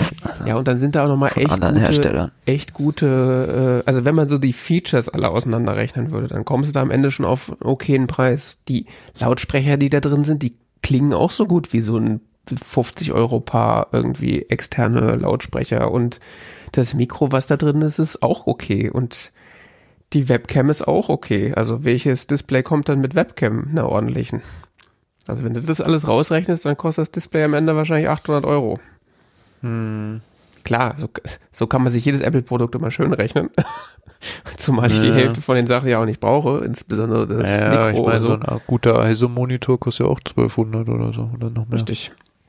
Es gab ja auch eine Zeit lang diese LG-Monitore mit dem gleichen Panel, die auch 1500 und- Euro gekostet haben, aber die waren halt komplette gequirlte Scheiße. Die waren sackhässlich und äh, hatten irgendwie Probleme mit, wenn da irgendwie das, das USB-Kabel zu nah da dran war, dann haben die irgendwie geflackert oder sowas. Hm. Ja. Also wenn man glücklich ist mit seinem Display, dann soll man nicht, nicht dran, nichts dran wackeln. Aber wenn man ein sehr gutes Display hat, äh, haben möchte und im Apple-Ökosystem steckt und einen der Preis nicht abschreckt oder man sagt, okay, das ist halt eine Investition für die nächsten fünf bis zehn Jahre. Best Monitor for Photo Editing. BenQ Photo View SW271C. Mhm. Mit Sicherheit. 1600 Euro. Ah, okay. BenQ macht auch teure Displays, interessant. Alter. Ja. Grafikmonitor für Profis überzeugt. Macht aber nur 60 Watt Power Delivery. Gut, das reicht ja bei meinem, bei meinen Rechnern. Dieses MacBook Air braucht maximal irgendwie 40 Watt im, oder kann mit Und bis hat zu halt 40 so dieses Watt. typische ähm, Plastik-Design. Ich hatte auch mal einen BenQ-Monitor, der steht ja auch noch äh, jetzt rum. Den kann man nicht mehr ausmachen, weil der Knopf reingedrückt ist. der ist immer an. Ja, der Nachfolger von meinem hier wird ja auch empfohlen. Hm. Schon interessant. So viel dazu.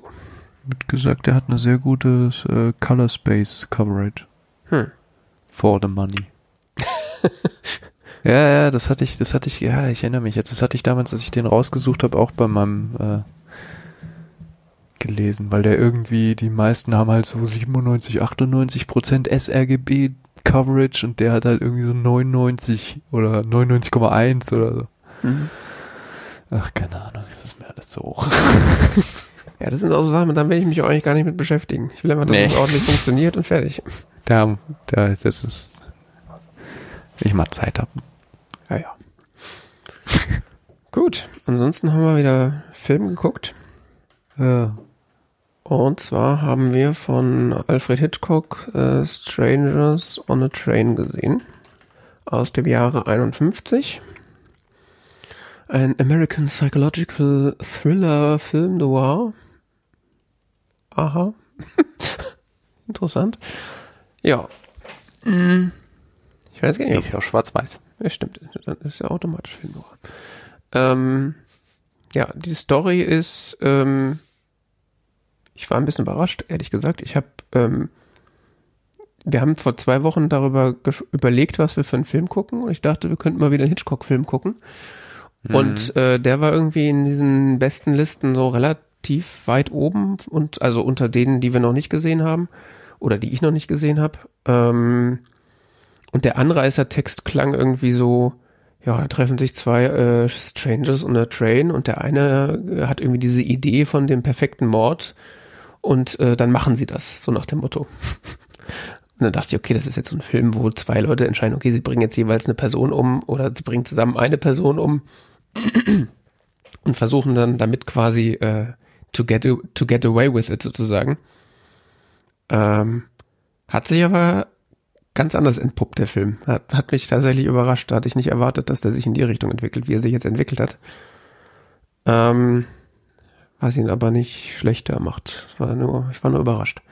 Also der Plot ist, äh, zwei Menschen, zwei Männer treffen sich in einem Zug als äh, Strangers, also einmal Guy Haynes, der äh, anscheinend berühmte Tennisspieler und äh, ein Typ namens Bruno, der offensichtlich reich ist und äh, offensichtlich auch ein Psychopath, ähm, was sich zu dem Zeitpunkt schon ein bisschen andeutet, aber auch nicht, nicht so richtig. Ähm, und der schlägt halt Guy Haynes vor, ähm, oder er erzählt eben von seiner Idee der, des perfekten Mordes, in dem man quasi Mörder swappt, äh, also in dem Szenario, äh, wenn, wenn beide Parteien jeweils eine Person haben, die sie gerne tot sehen möchten, dann kann einfach der andere die Person für den anderen umbringen und umgekehrt.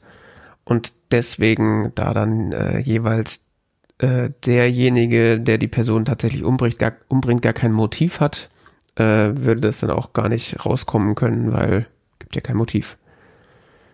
Ähm, der Guy Haynes ist davon so mittelamüsiert, beziehungsweise will eigentlich dieser ganzen Situation eigentlich nur äh, entfliehen. Und man merkt auch, dass ihm diese Person Bruno eigentlich total unsympathisch ist und irgendwie komisch rüberkommt. Und er ist auch so ein bisschen creepy und aufdringlich. Und äh, ja.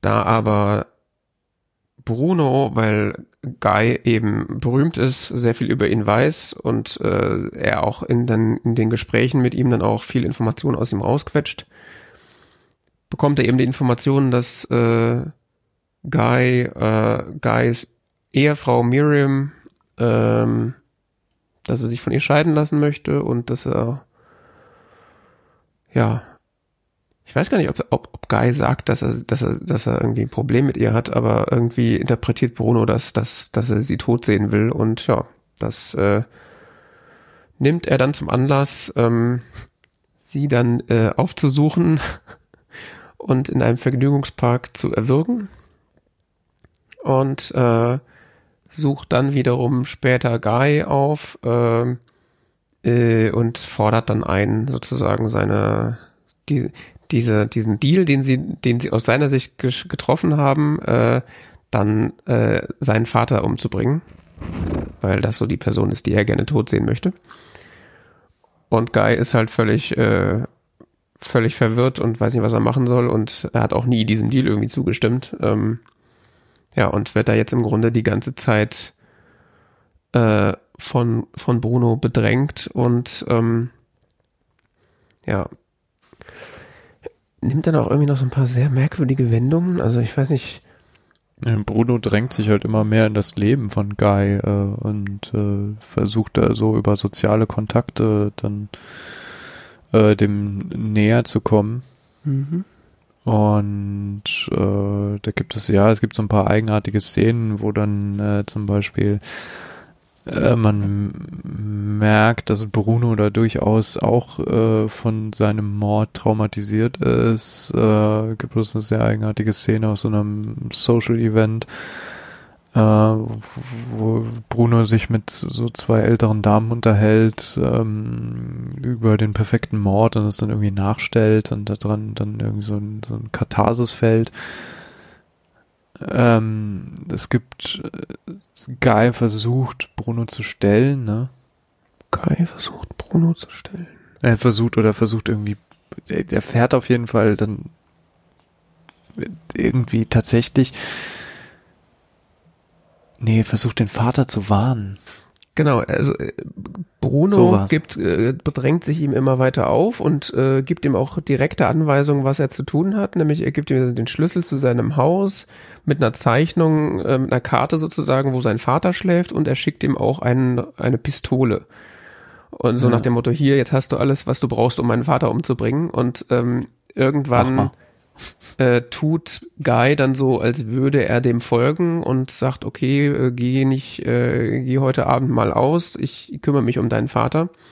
Mit aber dem Plan, in Wirklichkeit seinen Vater zu warnen, äh, also den, den Vater von Bruno zu warnen, beziehungsweise ihm mitzuteilen, dass sein Sohn ein Psychopath ist und dass sie hier vielleicht ein Problem haben. Und ähm, äh, Bruno hat die Lunte aber gerochen und äh, sein Vater ist gar nicht zu Hause.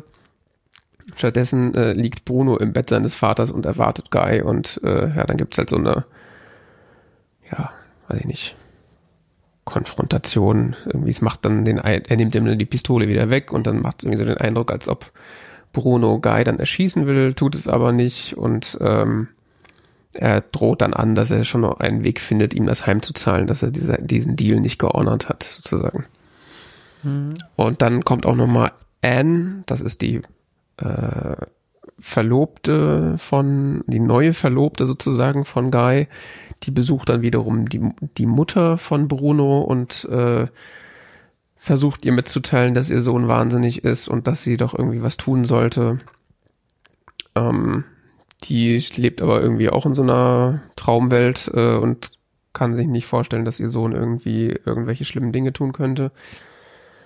Ähm, und das Setup ist auch so ein bisschen interessant, weil äh, Bruno über, äh, oder oder Guy traut sich auch nicht, äh, Bruno äh, bei der Polizei irgendwie auszuliefern, weil er halt Angst hat, dass Bruno alles auf ihn schieben würde, weil er ja das Motiv hat oder vermeintlich ein Motiv hat, ähm, seine äh, Ehefrau umzubringen, weil die äh, wiederum ja ihm fremd gegangen ist und er auch gar nichts mehr mit ihr zu tun haben will. Äh, ja, und dann gibt es so einen so einen Höhepunkt, auf den der Film dann zuläuft. Ähm, ich weiß gar nicht, wie, wie da alle drauf kommen, aber es scheint dann irgendwie so klar zu sein, dass Bruno dieses Feuerzeug, was er von Guy äh, ja, bekommen hat, oder was er im Zug vergessen hat, wie auch immer, äh, dass er das quasi an der an dem Tatort hinterlegen will, um äh, die Spur quasi zu Guy führen zu lassen. Und ähm, ja, dann ist im Grunde Bruno auf dem Weg zu diesem Tatort, Guy ist auf dem Weg zu dem Tatort, die Polizei ist auf dem Weg zu diesem Tatort. Und dann gibt es da so einen Höhepunkt, wo sie sich auf einem Karussell prügeln, äh, was dann wiederum ähm, ja kaputt geht und Bruno dann äh, unter Trümmern begräbt und ähm, äh, dann quasi ihm als Geständnis oder als nicht als Geständnis, aber als Beweis, äh, das, was er vorhatte, dann ähm, das äh, während er stirbt dieses äh, Feuerzeug aus den Händen fällt. Während vorher ein Mitarbeiter dieses Vergnügungsparks ihn auch wiedererkannt hat äh, von dem Tag, an dem Miriam umgebracht wurde. Ist ein bisschen kompliziert, diesen Film nachzuerzählen, merke ich gerade. Weil er tatsächlich irgendwie nicht so stringent ist, wie ich ihn erwartet hätte in seiner Handlung, sondern immer mal so, ich will nicht sagen, da sind Twists drin, aber es ist irgendwie schon so, der entwickelt sich da manchmal in so Richtungen, wo, wo, von denen ich nicht gedacht hätte, dass es in die Richtung geht.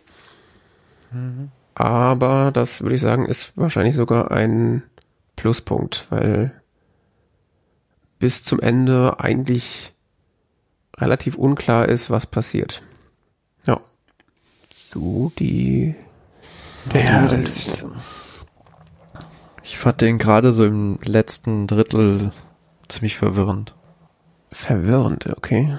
In welcher Hinsicht? Also verständnismäßig oder oder motivationsmäßig oder? Ja, alles irgendwie so.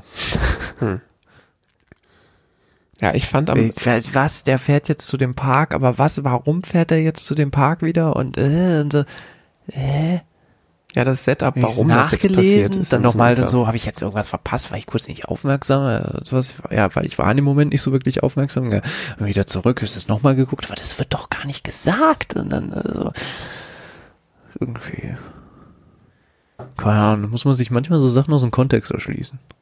Ja, also ich könnte es jetzt auch nicht be benennen, aber also am Ende wird es ein bisschen, kommt ein bisschen viel zusammen. Also vielleicht wird es auch erklärt und ich habe es auch nur wieder vergessen, aber ja, es ist ein bisschen, bisschen wirr, ja, das stimmt schon. Und es wirkt auch so arg konstruiert, dass dann quasi alles an diesem Tatort nochmal wieder äh, zusammenkommt. Ja, genau. Das, das gab irgendwie für mich nicht so richtig Sinn. So, ja. warum, was, wie, wieso fahren die jetzt alle dahin und was ist, und dann sitzen sie alle da bei diesem Tennisspiel und es ist alles irgendwie so eine Mordsanspannung und mhm. gleichzeitig so, gleichzeitig diese absurden Szenen von den Zuschauern immer wieder, die so hin und her gucken und so, so Minuten gefühlt, min, gefühlt, minutenlang. Mhm. Man sieht die Ränge im Tennisstadion, wie die Leute von links nach rechts gucken und so. Aber das ist ja ähm, auch ein echt absurd. Also weiß ich, ob ich schon mal ein Tennisspiel gesehen habe, aber das ist ja wirklich so. Ja, er, was ich, also ich weiß nicht, ob du das explizit erwähnt hast, aber Guy ist ja, ist ja Tennisspieler, ne? Mhm. Ja. Ähm, kann, kann, kann, gut sein, dass du das erwähnt hast, oder? Ja, erster Satz, aber ja. Ja, okay, dann war das ganz am Anfang. Ähm, das, das, das, ich hatte, ich hatte immer das Gefühl, dass dieses Tennisspiel mhm. und dieses Hin und Her und dieses, man beobachtet so hin und her, ist so eine Allegorie für dieses, für dieses Verhältnis zwischen Guy und Bruno. Also, mhm. sie, so, so beide machen so immer so ihre Schachzüge in ihrer Beziehung da, so, und Guy will eigentlich aus dieser ganzen Nummer raus. Mhm. Offensichtlich irgendwie. Also so, so, ist nicht immer so ganz klar manchmal hat man so, hatte ich auch so das Gefühl, okay, macht er das jetzt einfach mit dem Mord? Also so richtig durchschaubar ist dieser Charakter da nicht. Dann ist aber teilweise äußert er sich dann auch wiederum sehr eindeutig, dass er das nicht ist, dass ihm das, also ich finde, dem Film gelingt es sehr gut, so diese Zweifel, mhm. die anscheinend auch die anderen Charaktere gegenüber Guy haben, mhm. ähm, dass man das so mitfühlen kann, weil man hat dann auch so, ich hatte dann auch so Zweifel gegenüber äh, Guy und so. Also, ja, insbesondere hm, als er halt den Vater dann da Vielleicht besucht, ne? äh, macht er ja doch irgendwas. So. Ja. Und, und sonst was, aber und wenn es nur aus der Not heraus ist, ne? Also. Ich, ich hatte, ich hatte das, ich hatte das Gefühl, dass, dass Guy und Bruno immer so hin und her und so und Bruno versucht ihn wieder in die Ecke zu drängen und äh, dann Guy versucht er wieder rauszukommen und so. Und das hat doch mhm. schon sowas von Tennis, so dieses so, du versuchst irgendwie so dein Gegenüber durch den, durch irgendwie einen bestimmten Schlag oder so in, in eine Situation zu bringen, wo er quasi nicht mehr reagieren kann. Also. Ja. Ja, dieses Tennisbild äh, war, ist auch nochmal in der Szene davor äh, ganz interessant, wo sie nämlich beide, also sowohl Guy als auch Bruno äh, an, bei so einem Tennismatch sind, wo Guy noch nicht spielt und ja. Guy dann quasi in die Menge guckt und wieder dieser Effekt ist, dass die, das ganze Publikum so nach links und nach rechts guckt und immer dem Ball folgt. Außer Bruno, ja. der in der Mitte sitzt und nur Guy anguckt. Das war auch ein ja, ziemlich geiler so Moment. Creepy. Das war, äh, Das fand ich filmisch sehr gut gemacht, aber es ist auch sehr creepy. Ja. Das wird eh sehr gut rübergebracht, was für ein Creep äh, Bruno eigentlich ist. Also auch ah, gerade am Anfang. Das ist toll. Gerade am Anfang, wo er da Miriam verfolgt, äh, dachte ich so, also der, der, der, der Schauspieler spielt das toll. Ne? Mhm. Ich habe gerade gesehen, der war 31 oder 32. Als er das gespielt hat? Ja. Wow, okay. Das ist jung. Jetzt auch gedacht, er wäre älter, ne? Ja, gut, schon. mal abgesehen davon, dass die sowieso alle immer so unglaublich alt aussehen. Ja, Geil ist ja zu dem Zeitpunkt, der Schauspieler ist 25, ne? Ja gut, wenn man da wahrscheinlich schon irgendwie in drei Kriegen gekämpft hat und irgendwie jeden Tag einen Liter Whisky trinkt, das sieht man dann halt mit 25 und 30 so aus. Und dann halt sind die auch, ja. noch alle so glatt, glatt, glatte Aale, alle rasiert und irgendwie tragen die gleichen Klamotten. ist dann noch schwieriger, das irgendwie zu erkennen, aber ja. Äh, und in Schwarz-Weiß ja. sowieso. Ja, der Bruno ist, äh, der Schauspieler ist kurz darauf verstorben. Ähm, und dann im Karussell. wohl auch ähm, psychische äh, Probleme und äh, hm. ist wahrscheinlich an der Mischung aus äh, Beruhigungsmittel und Alkohol gestorben. Okay. Also er hatte wohl Alkohol konsumiert, der Arzt hat ihm Beruhigungsmittel gegeben, weil er irgendwie eine schwierige Situation, keine Ahnung was, und daran ist er also ist er wohl ähm, versehentlich zu Tode gekommen. okay. Ich, ich, ich fand es nur interessant, dass offensichtlich ähm, der, der, auch der Schauspieler selber unter äh, ja, psychischen Problemen litt und äh, was wir ja, äh, was wir ja hier wieder haben, ähnlich wie in den anderen Hitchcock-Filmen, dem, haben wir mehrere gesehen? Ich weiß es nicht mehr. Ich, ich denke jetzt auf jeden Fall an Psycho. Äh, was wir hier wieder haben, ist ja auch so ein ganz starkes Thema von dem psychisch Kranken der irgendwie so Wahnideen hat, die ihn tatsächlich zum Mord treiben.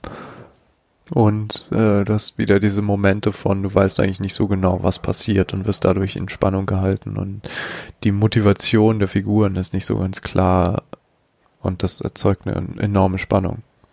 Diese typische Hitchcock-Suspense. Ja. Und, und so auch dieses so, dass irgendwie habe ich nicht alles gesehen, so immer so. Mhm so ein, so ein ganz kleines Stück an Info fehlt und dadurch ist es enorm spannend. Mhm. Ja. Hey, ich fand das einen sehr interessanten Film. Also bis auf dieses, wie gesagt, letzte Drittel, das hat mich irgendwie komplett verwirrt. Aber äh, dann auch von, was macht die Polizei, verfolgt ihn jetzt? Die haben da irgendwas mitbekommen, dass da was passiert und dann. Naja, das wiederum ist ja, ist ja erklärt. Also Guy hat ja quasi seine persönlichen Bewacher sozusagen, die, er wird ja beschattet von der Polizei. Ja. Und die kriegen ja mit, dass er verschwindet. Und die wiederum ja, rufen genau. dann ja Verstärkung hinzu. Gleichzeitig gibt's ja dann aber auch noch Polizisten irgendwie an diesem Park, äh, an dem Freizeitpark. Ich weiß nicht, ob das die gleichen sind oder ob das andere sind, die dann wiederum von diesem einen Typ, der Bruno am Tag des Mordes gesehen hat, äh, alarmiert werden. Dann gibt es diese Verwechslung, ne? Mhm, das gibt's ja auch. Es ist auch noch eine Verwechslung drin. Also das letzte Drittel ist so, also ich, wenn ich es nicht besser, also eine Vermutung wäre, das ist halt ein früherer Hitchcock-Film und da hat er das noch nicht so, noch nicht so herausgearbeitet, dass irgendwie, äh, ist das ein früherer? Ja, 51 ist auf jeden Fall deutlich früher als Paar 70. also, klar, gibt auch bestimmt noch deutlich ältere Filme von ihm, aber ist jetzt, ist jetzt nicht, gehört jetzt nicht zu seinem Spätwerk, sagen wir es mal so. Hm. Also es hat so die eine oder andere handwerkliche Unsauberkeit, die nochmal deutlich besser sein könnte. Aber ja, wenn man da so ein bisschen drüber hinweg sieht, ist es auf jeden Fall ein spannender, interessanter, ja, Krimi, Thriller, beides. Ist wahrscheinlich auch ein Krimi. Also die Wikipedia spricht von seinen Peak Years von 54 bis 64. Das wäre dann davor gewesen. Auf jeden Fall interessant, ja gibt auch diese berühmte Szene, wo der, wo der Mord quasi äh, sich in der Brille des Opfers spiegelt. Habe ich in der Wikipedia gesehen. Das hatte ich schon wieder komplett vergessen. Ja, das hatte ich, ähm, stimmt, das hatte ich auch, äh, war ich auch erst ähm, wieder über die Wikipedia drauf aufmerksam geworden, ähm, das, weil das da nochmal explizit äh, gezeigt wird und thematisiert wird. Ähm, das war mir auch schon im Film aufgefallen. Mhm dass die, dass während des Mordes fällt die Brille runter und man sieht dann den eigentlichen Mord im Spiegelbild in der Brille. In der Brille des Opfers vor allen Dingen, das nochmal pikanter ja, macht. Ja. ja, genau. Und dieses, dieses Brille spielt dann als Symbol noch mehrmals eine Rolle im Film, ähm, weil die Schwester von äh, der Geliebten von Guy ähm, auch eine genau solche Brille trägt und auch dem Mordopfer sehr ähnlich sieht. Ja was äh, Bruno irgendwie antriggert, mhm. als er die sieht, die Schwester. Ja. Was irgendwie auf der einen Seite interessant ist, aber mich auch maximal verwirrt hat. Also ja, mich auch. Bis hin zu, dass ich nachgeguckt habe, was die gleiche Schauspielerin ist. so. Die andere ja auch nicht so häufig gesehen. und wenn dann nur Nein, das sind verschiedene. Atemlos im Dunkeln. ja. Ich meine, die könnten ja auch vielleicht ein bisschen anders frisiert ja. sein, ein bisschen anders geschminkt, so dass sie, dass sie, dass es die gleiche ist, aber sie sieht halt ein bisschen anders aus oder so. Nein, es sind verschiedene. Ja, der Film spielt immer mal so zwischendurch mit so Sachen, die dann für den Film gar nicht so wichtig sind, aber irgendwie trotzdem interessant sind. Mhm. Ist nicht so ganz aalglatt wie spätere Filme von ihm, finde ich. Also es geht nicht alles so genau auf, wie in, wie in anderen Filmen, also zum Beispiel jetzt Psycho zum Beispiel, das ist ja der ist ja gefühlt minutiös durchgeplant. Richtig, und da jedes, jedes Detail, was irgendwie gezeigt wird, hat auch später noch eine Funktion und ist auch klar am Ende, wie das alles war. Und da ist es zwischendurch so Sachen so, Okay. Bisschen zum Duschvorhang. Genau. Aber hat auch wiederum so auf der einen Seite ein bisschen Charme, auf der anderen Seite macht es das auch wieder äh, ein bisschen lebensechter, weil es ja im echten Leben auch so, dass Dinge irgendwie passieren, die gar nichts für die Gesamthandlung zu tun haben. ja, keine Ahnung. War auf jeden Fall unterhaltsam und ähm, ja, da, dadurch, dass ich irgendwie mich von dem Klappentext oder die, äh, sozusagen hab auf eine falsche, falsche Fährte hab bringen lassen, war ich dann über den Verlauf des Films auch irgendwie überrascht. Mhm. Aber war gut. Also kann ich schon verstehen, warum der äh, einigermaßen beliebt ist bei ähm, Einigermaßen beliebt. in, in oder dass er sich in besten Listen oder in Hitchcock-Ranglisten relativ weit oben befindet. Natürlich nach Psycho und Vertigo und so weiter, wie sie alle heißen. Ja, Ich finde, ja, ja, also der Guy hat mich teilweise ein bisschen genervt. mhm. Ja, der fand ich war auch der Schwächere von, von den beiden, auf jeden Fall. Schauspielerisch. Also dafür, dass der, dass der der Lead ist quasi in diesem Mhm. Film, fand ich den Schauspieler fast ein bisschen schwach. Schon, schon gut, also wirklich ähm, guter Schauspieler, also sicherlich Weltklasse oder so, aber irgendwie im Verhältnis zu dem, der Bruno spielt, schon fa also, ne? Ja. Dem Robert Walker, äh, der, der, der Bruno gespielt hat, ähm, stinkt da fast ein bisschen ab. Ja, gerade auch am Anfang, als sie sich das erste Mal treffen, fand ich das schon auch so ein bisschen schinkenfäustig. Also, Schenkenfäustig? ja, so ein bisschen, weiß ich nicht, Laientheatermäßig. Also es gibt da so ein paar. Szenen, wo er irgendwie angefeindet von den Fragen von Bruno ist und dann so Gesichter zieht oder auch so Sachen in so einer Tonlage sagt, wo ich dachte so, Junge, wo sind wir hier? Gute Zeiten, schlechte Zeiten oder was? Das ist so irgendwie so ein bisschen, später wird's dann Ah, besser, aber gerade am Bisschen Anfang. holzig, ne? Ja, ja, das war irgendwie so, wo haben sie denn den ausgegraben, so nach dem Motto. Also Ja, wie du das schon sagst, dafür, dass es so der Hauptdarsteller eigentlich ist, ähm, Ja. ja, hinten raus dann wiederum. Aber vielleicht war es der Einzige, der Tennis spielen konnte, weil offensichtlich spielt er in dem Film auch wirklich Tennis. Also an manchen Stellen sieht man ja sein Gesicht, während er einem, mit einem Schläger zuschlägt und dann fliegt der Ball weg. ja. Hm. Ist auch deutlich weniger charismatisch als der, als, als die Figur von Bruno. Ja, und auch das, das könnte ja auch Absicht sein. Das könnte ich mir sogar Ja. vorstellen, dass das Absicht ist, dass du, dass du, also von, vom, vom, diese Hitchcock-Filme basieren ja immer sehr stark auf diesem Spiel mit Sympathie, mit den Figuren auch Mhm. und Empathie und, und dass man sich da so reinversetzt. Und ich Ja. habe so das Gefühl, dass, dass, dass der, dass der ähm, Guy da absichtlich nicht so viel Spielraum lässt, damit du da nicht zu sehr mit dem gleich, also dass du ihm gleich so über den Weg traust, weißt du, dass du gleich empathisch mit ihm bist, oh, der Arme und sonst was, sondern dass du Mhm. ihm nie so ganz traust, so. Wohingegen Bruno dann so diese, so, äh, so dieser nette Typ eigentlich, so ein bisschen verrückt im Kopf und so, und so, ach ja, Ja, stimmt schon. naja. Hast du mit Stern bewertet, oder? Äh, Gerade eben, ja, habe ihm mal dreieinhalb Sterne gegeben. Dreieinhalb. Ja. Also, guter Film auf jeden Fall. Für so vier Sterne reicht's nicht, aber jetzt ist jetzt auch kein so drei. Kann man, kann man mal, kann man gut mal gucken, finde ich. Also, dann, Also, solange, wenn man irgendwie so ein Fable für so Krimi oder sowas hat oder auch irgendwie mit Hitchcocks Material grundsätzlich was anfangen kann, da wird man dann nicht enttäuscht, würde ich sagen. Wenn man natürlich jetzt mit mit dem Genre und mit dem Regisseur gar nichts anfangen kann, dann wird ihm dieser Film auch nicht gefallen, aber ja, es ist ein sehr klassischer Krimi, ja. Mhm. Ja, ja, doch. Fehlt noch so ein bisschen der Inspektor. Ja, der ist ja so ein bisschen invertiert, weil er, sag mal, der wird ja aus der, nicht direkt aus der, aus der Perspektive des Täters, aber schon auch so ein bisschen, zumindest des Mitwissers, äh, fokalisiert. Ganz oft sind ja dann so die Fil Filme oder die, die Texte dann so aus Detektiv- oder aus Inspektorsicht sozusagen hauptsächlich fokalisiert. Ja, das ist richtig, aber so als Gegenpart fehlt da so ein bisschen, der dann auch noch so drin rumstochert, auch noch so, ich, mm, ich habe mir das mal angeguckt, ich weiß nicht so genau, so weißt du, so Columbo-mäßig, so. Für, Ja. auf der anderen Für Seite so einen bedarf klassischen Krimi-Krimi, so. Ja, ich jetzt. das stimmt. ich will nicht den Film damit abwerten oder so, sondern nur so jetzt im Verhältnis zu, was man so unter einem klassischen Krimi versteht.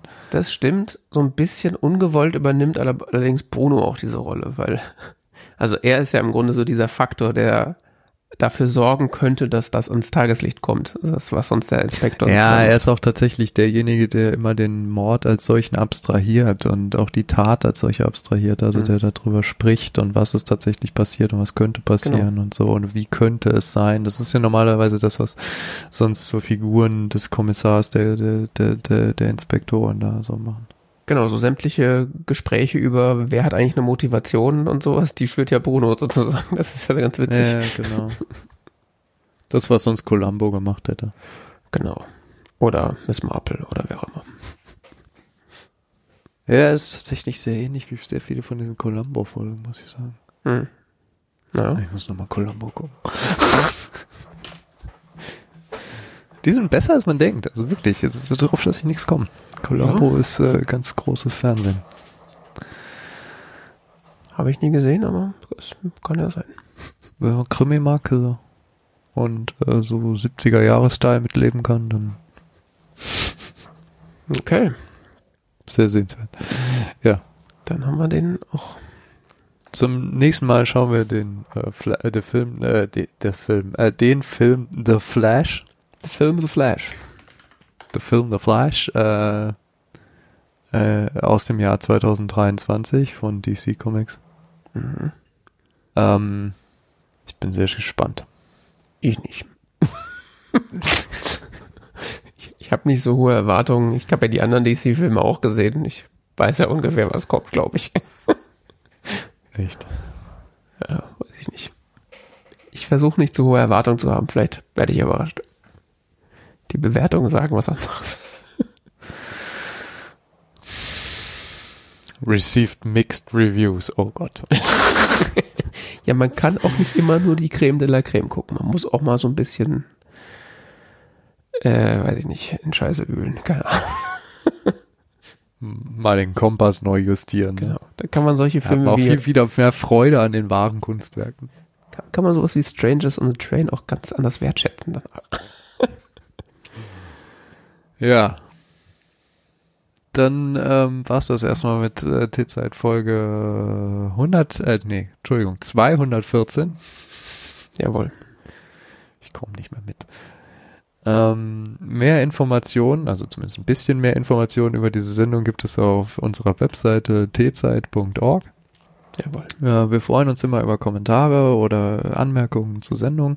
Kann man dort äh, pro Folge hinterlassen. Ansonsten äh, sind wir auf Social Media vertreten, in dem Sinne, dass wir einen Mastodon-Account haben unter T-Zeit Podcast, accounts.social slash at T-Zeit Podcast. Mhm. Er nickt, okay. Ähm, und wir danken für die Aufmerksamkeit, oder? Jawohl. Bis zum nächsten Mal. Bis dann.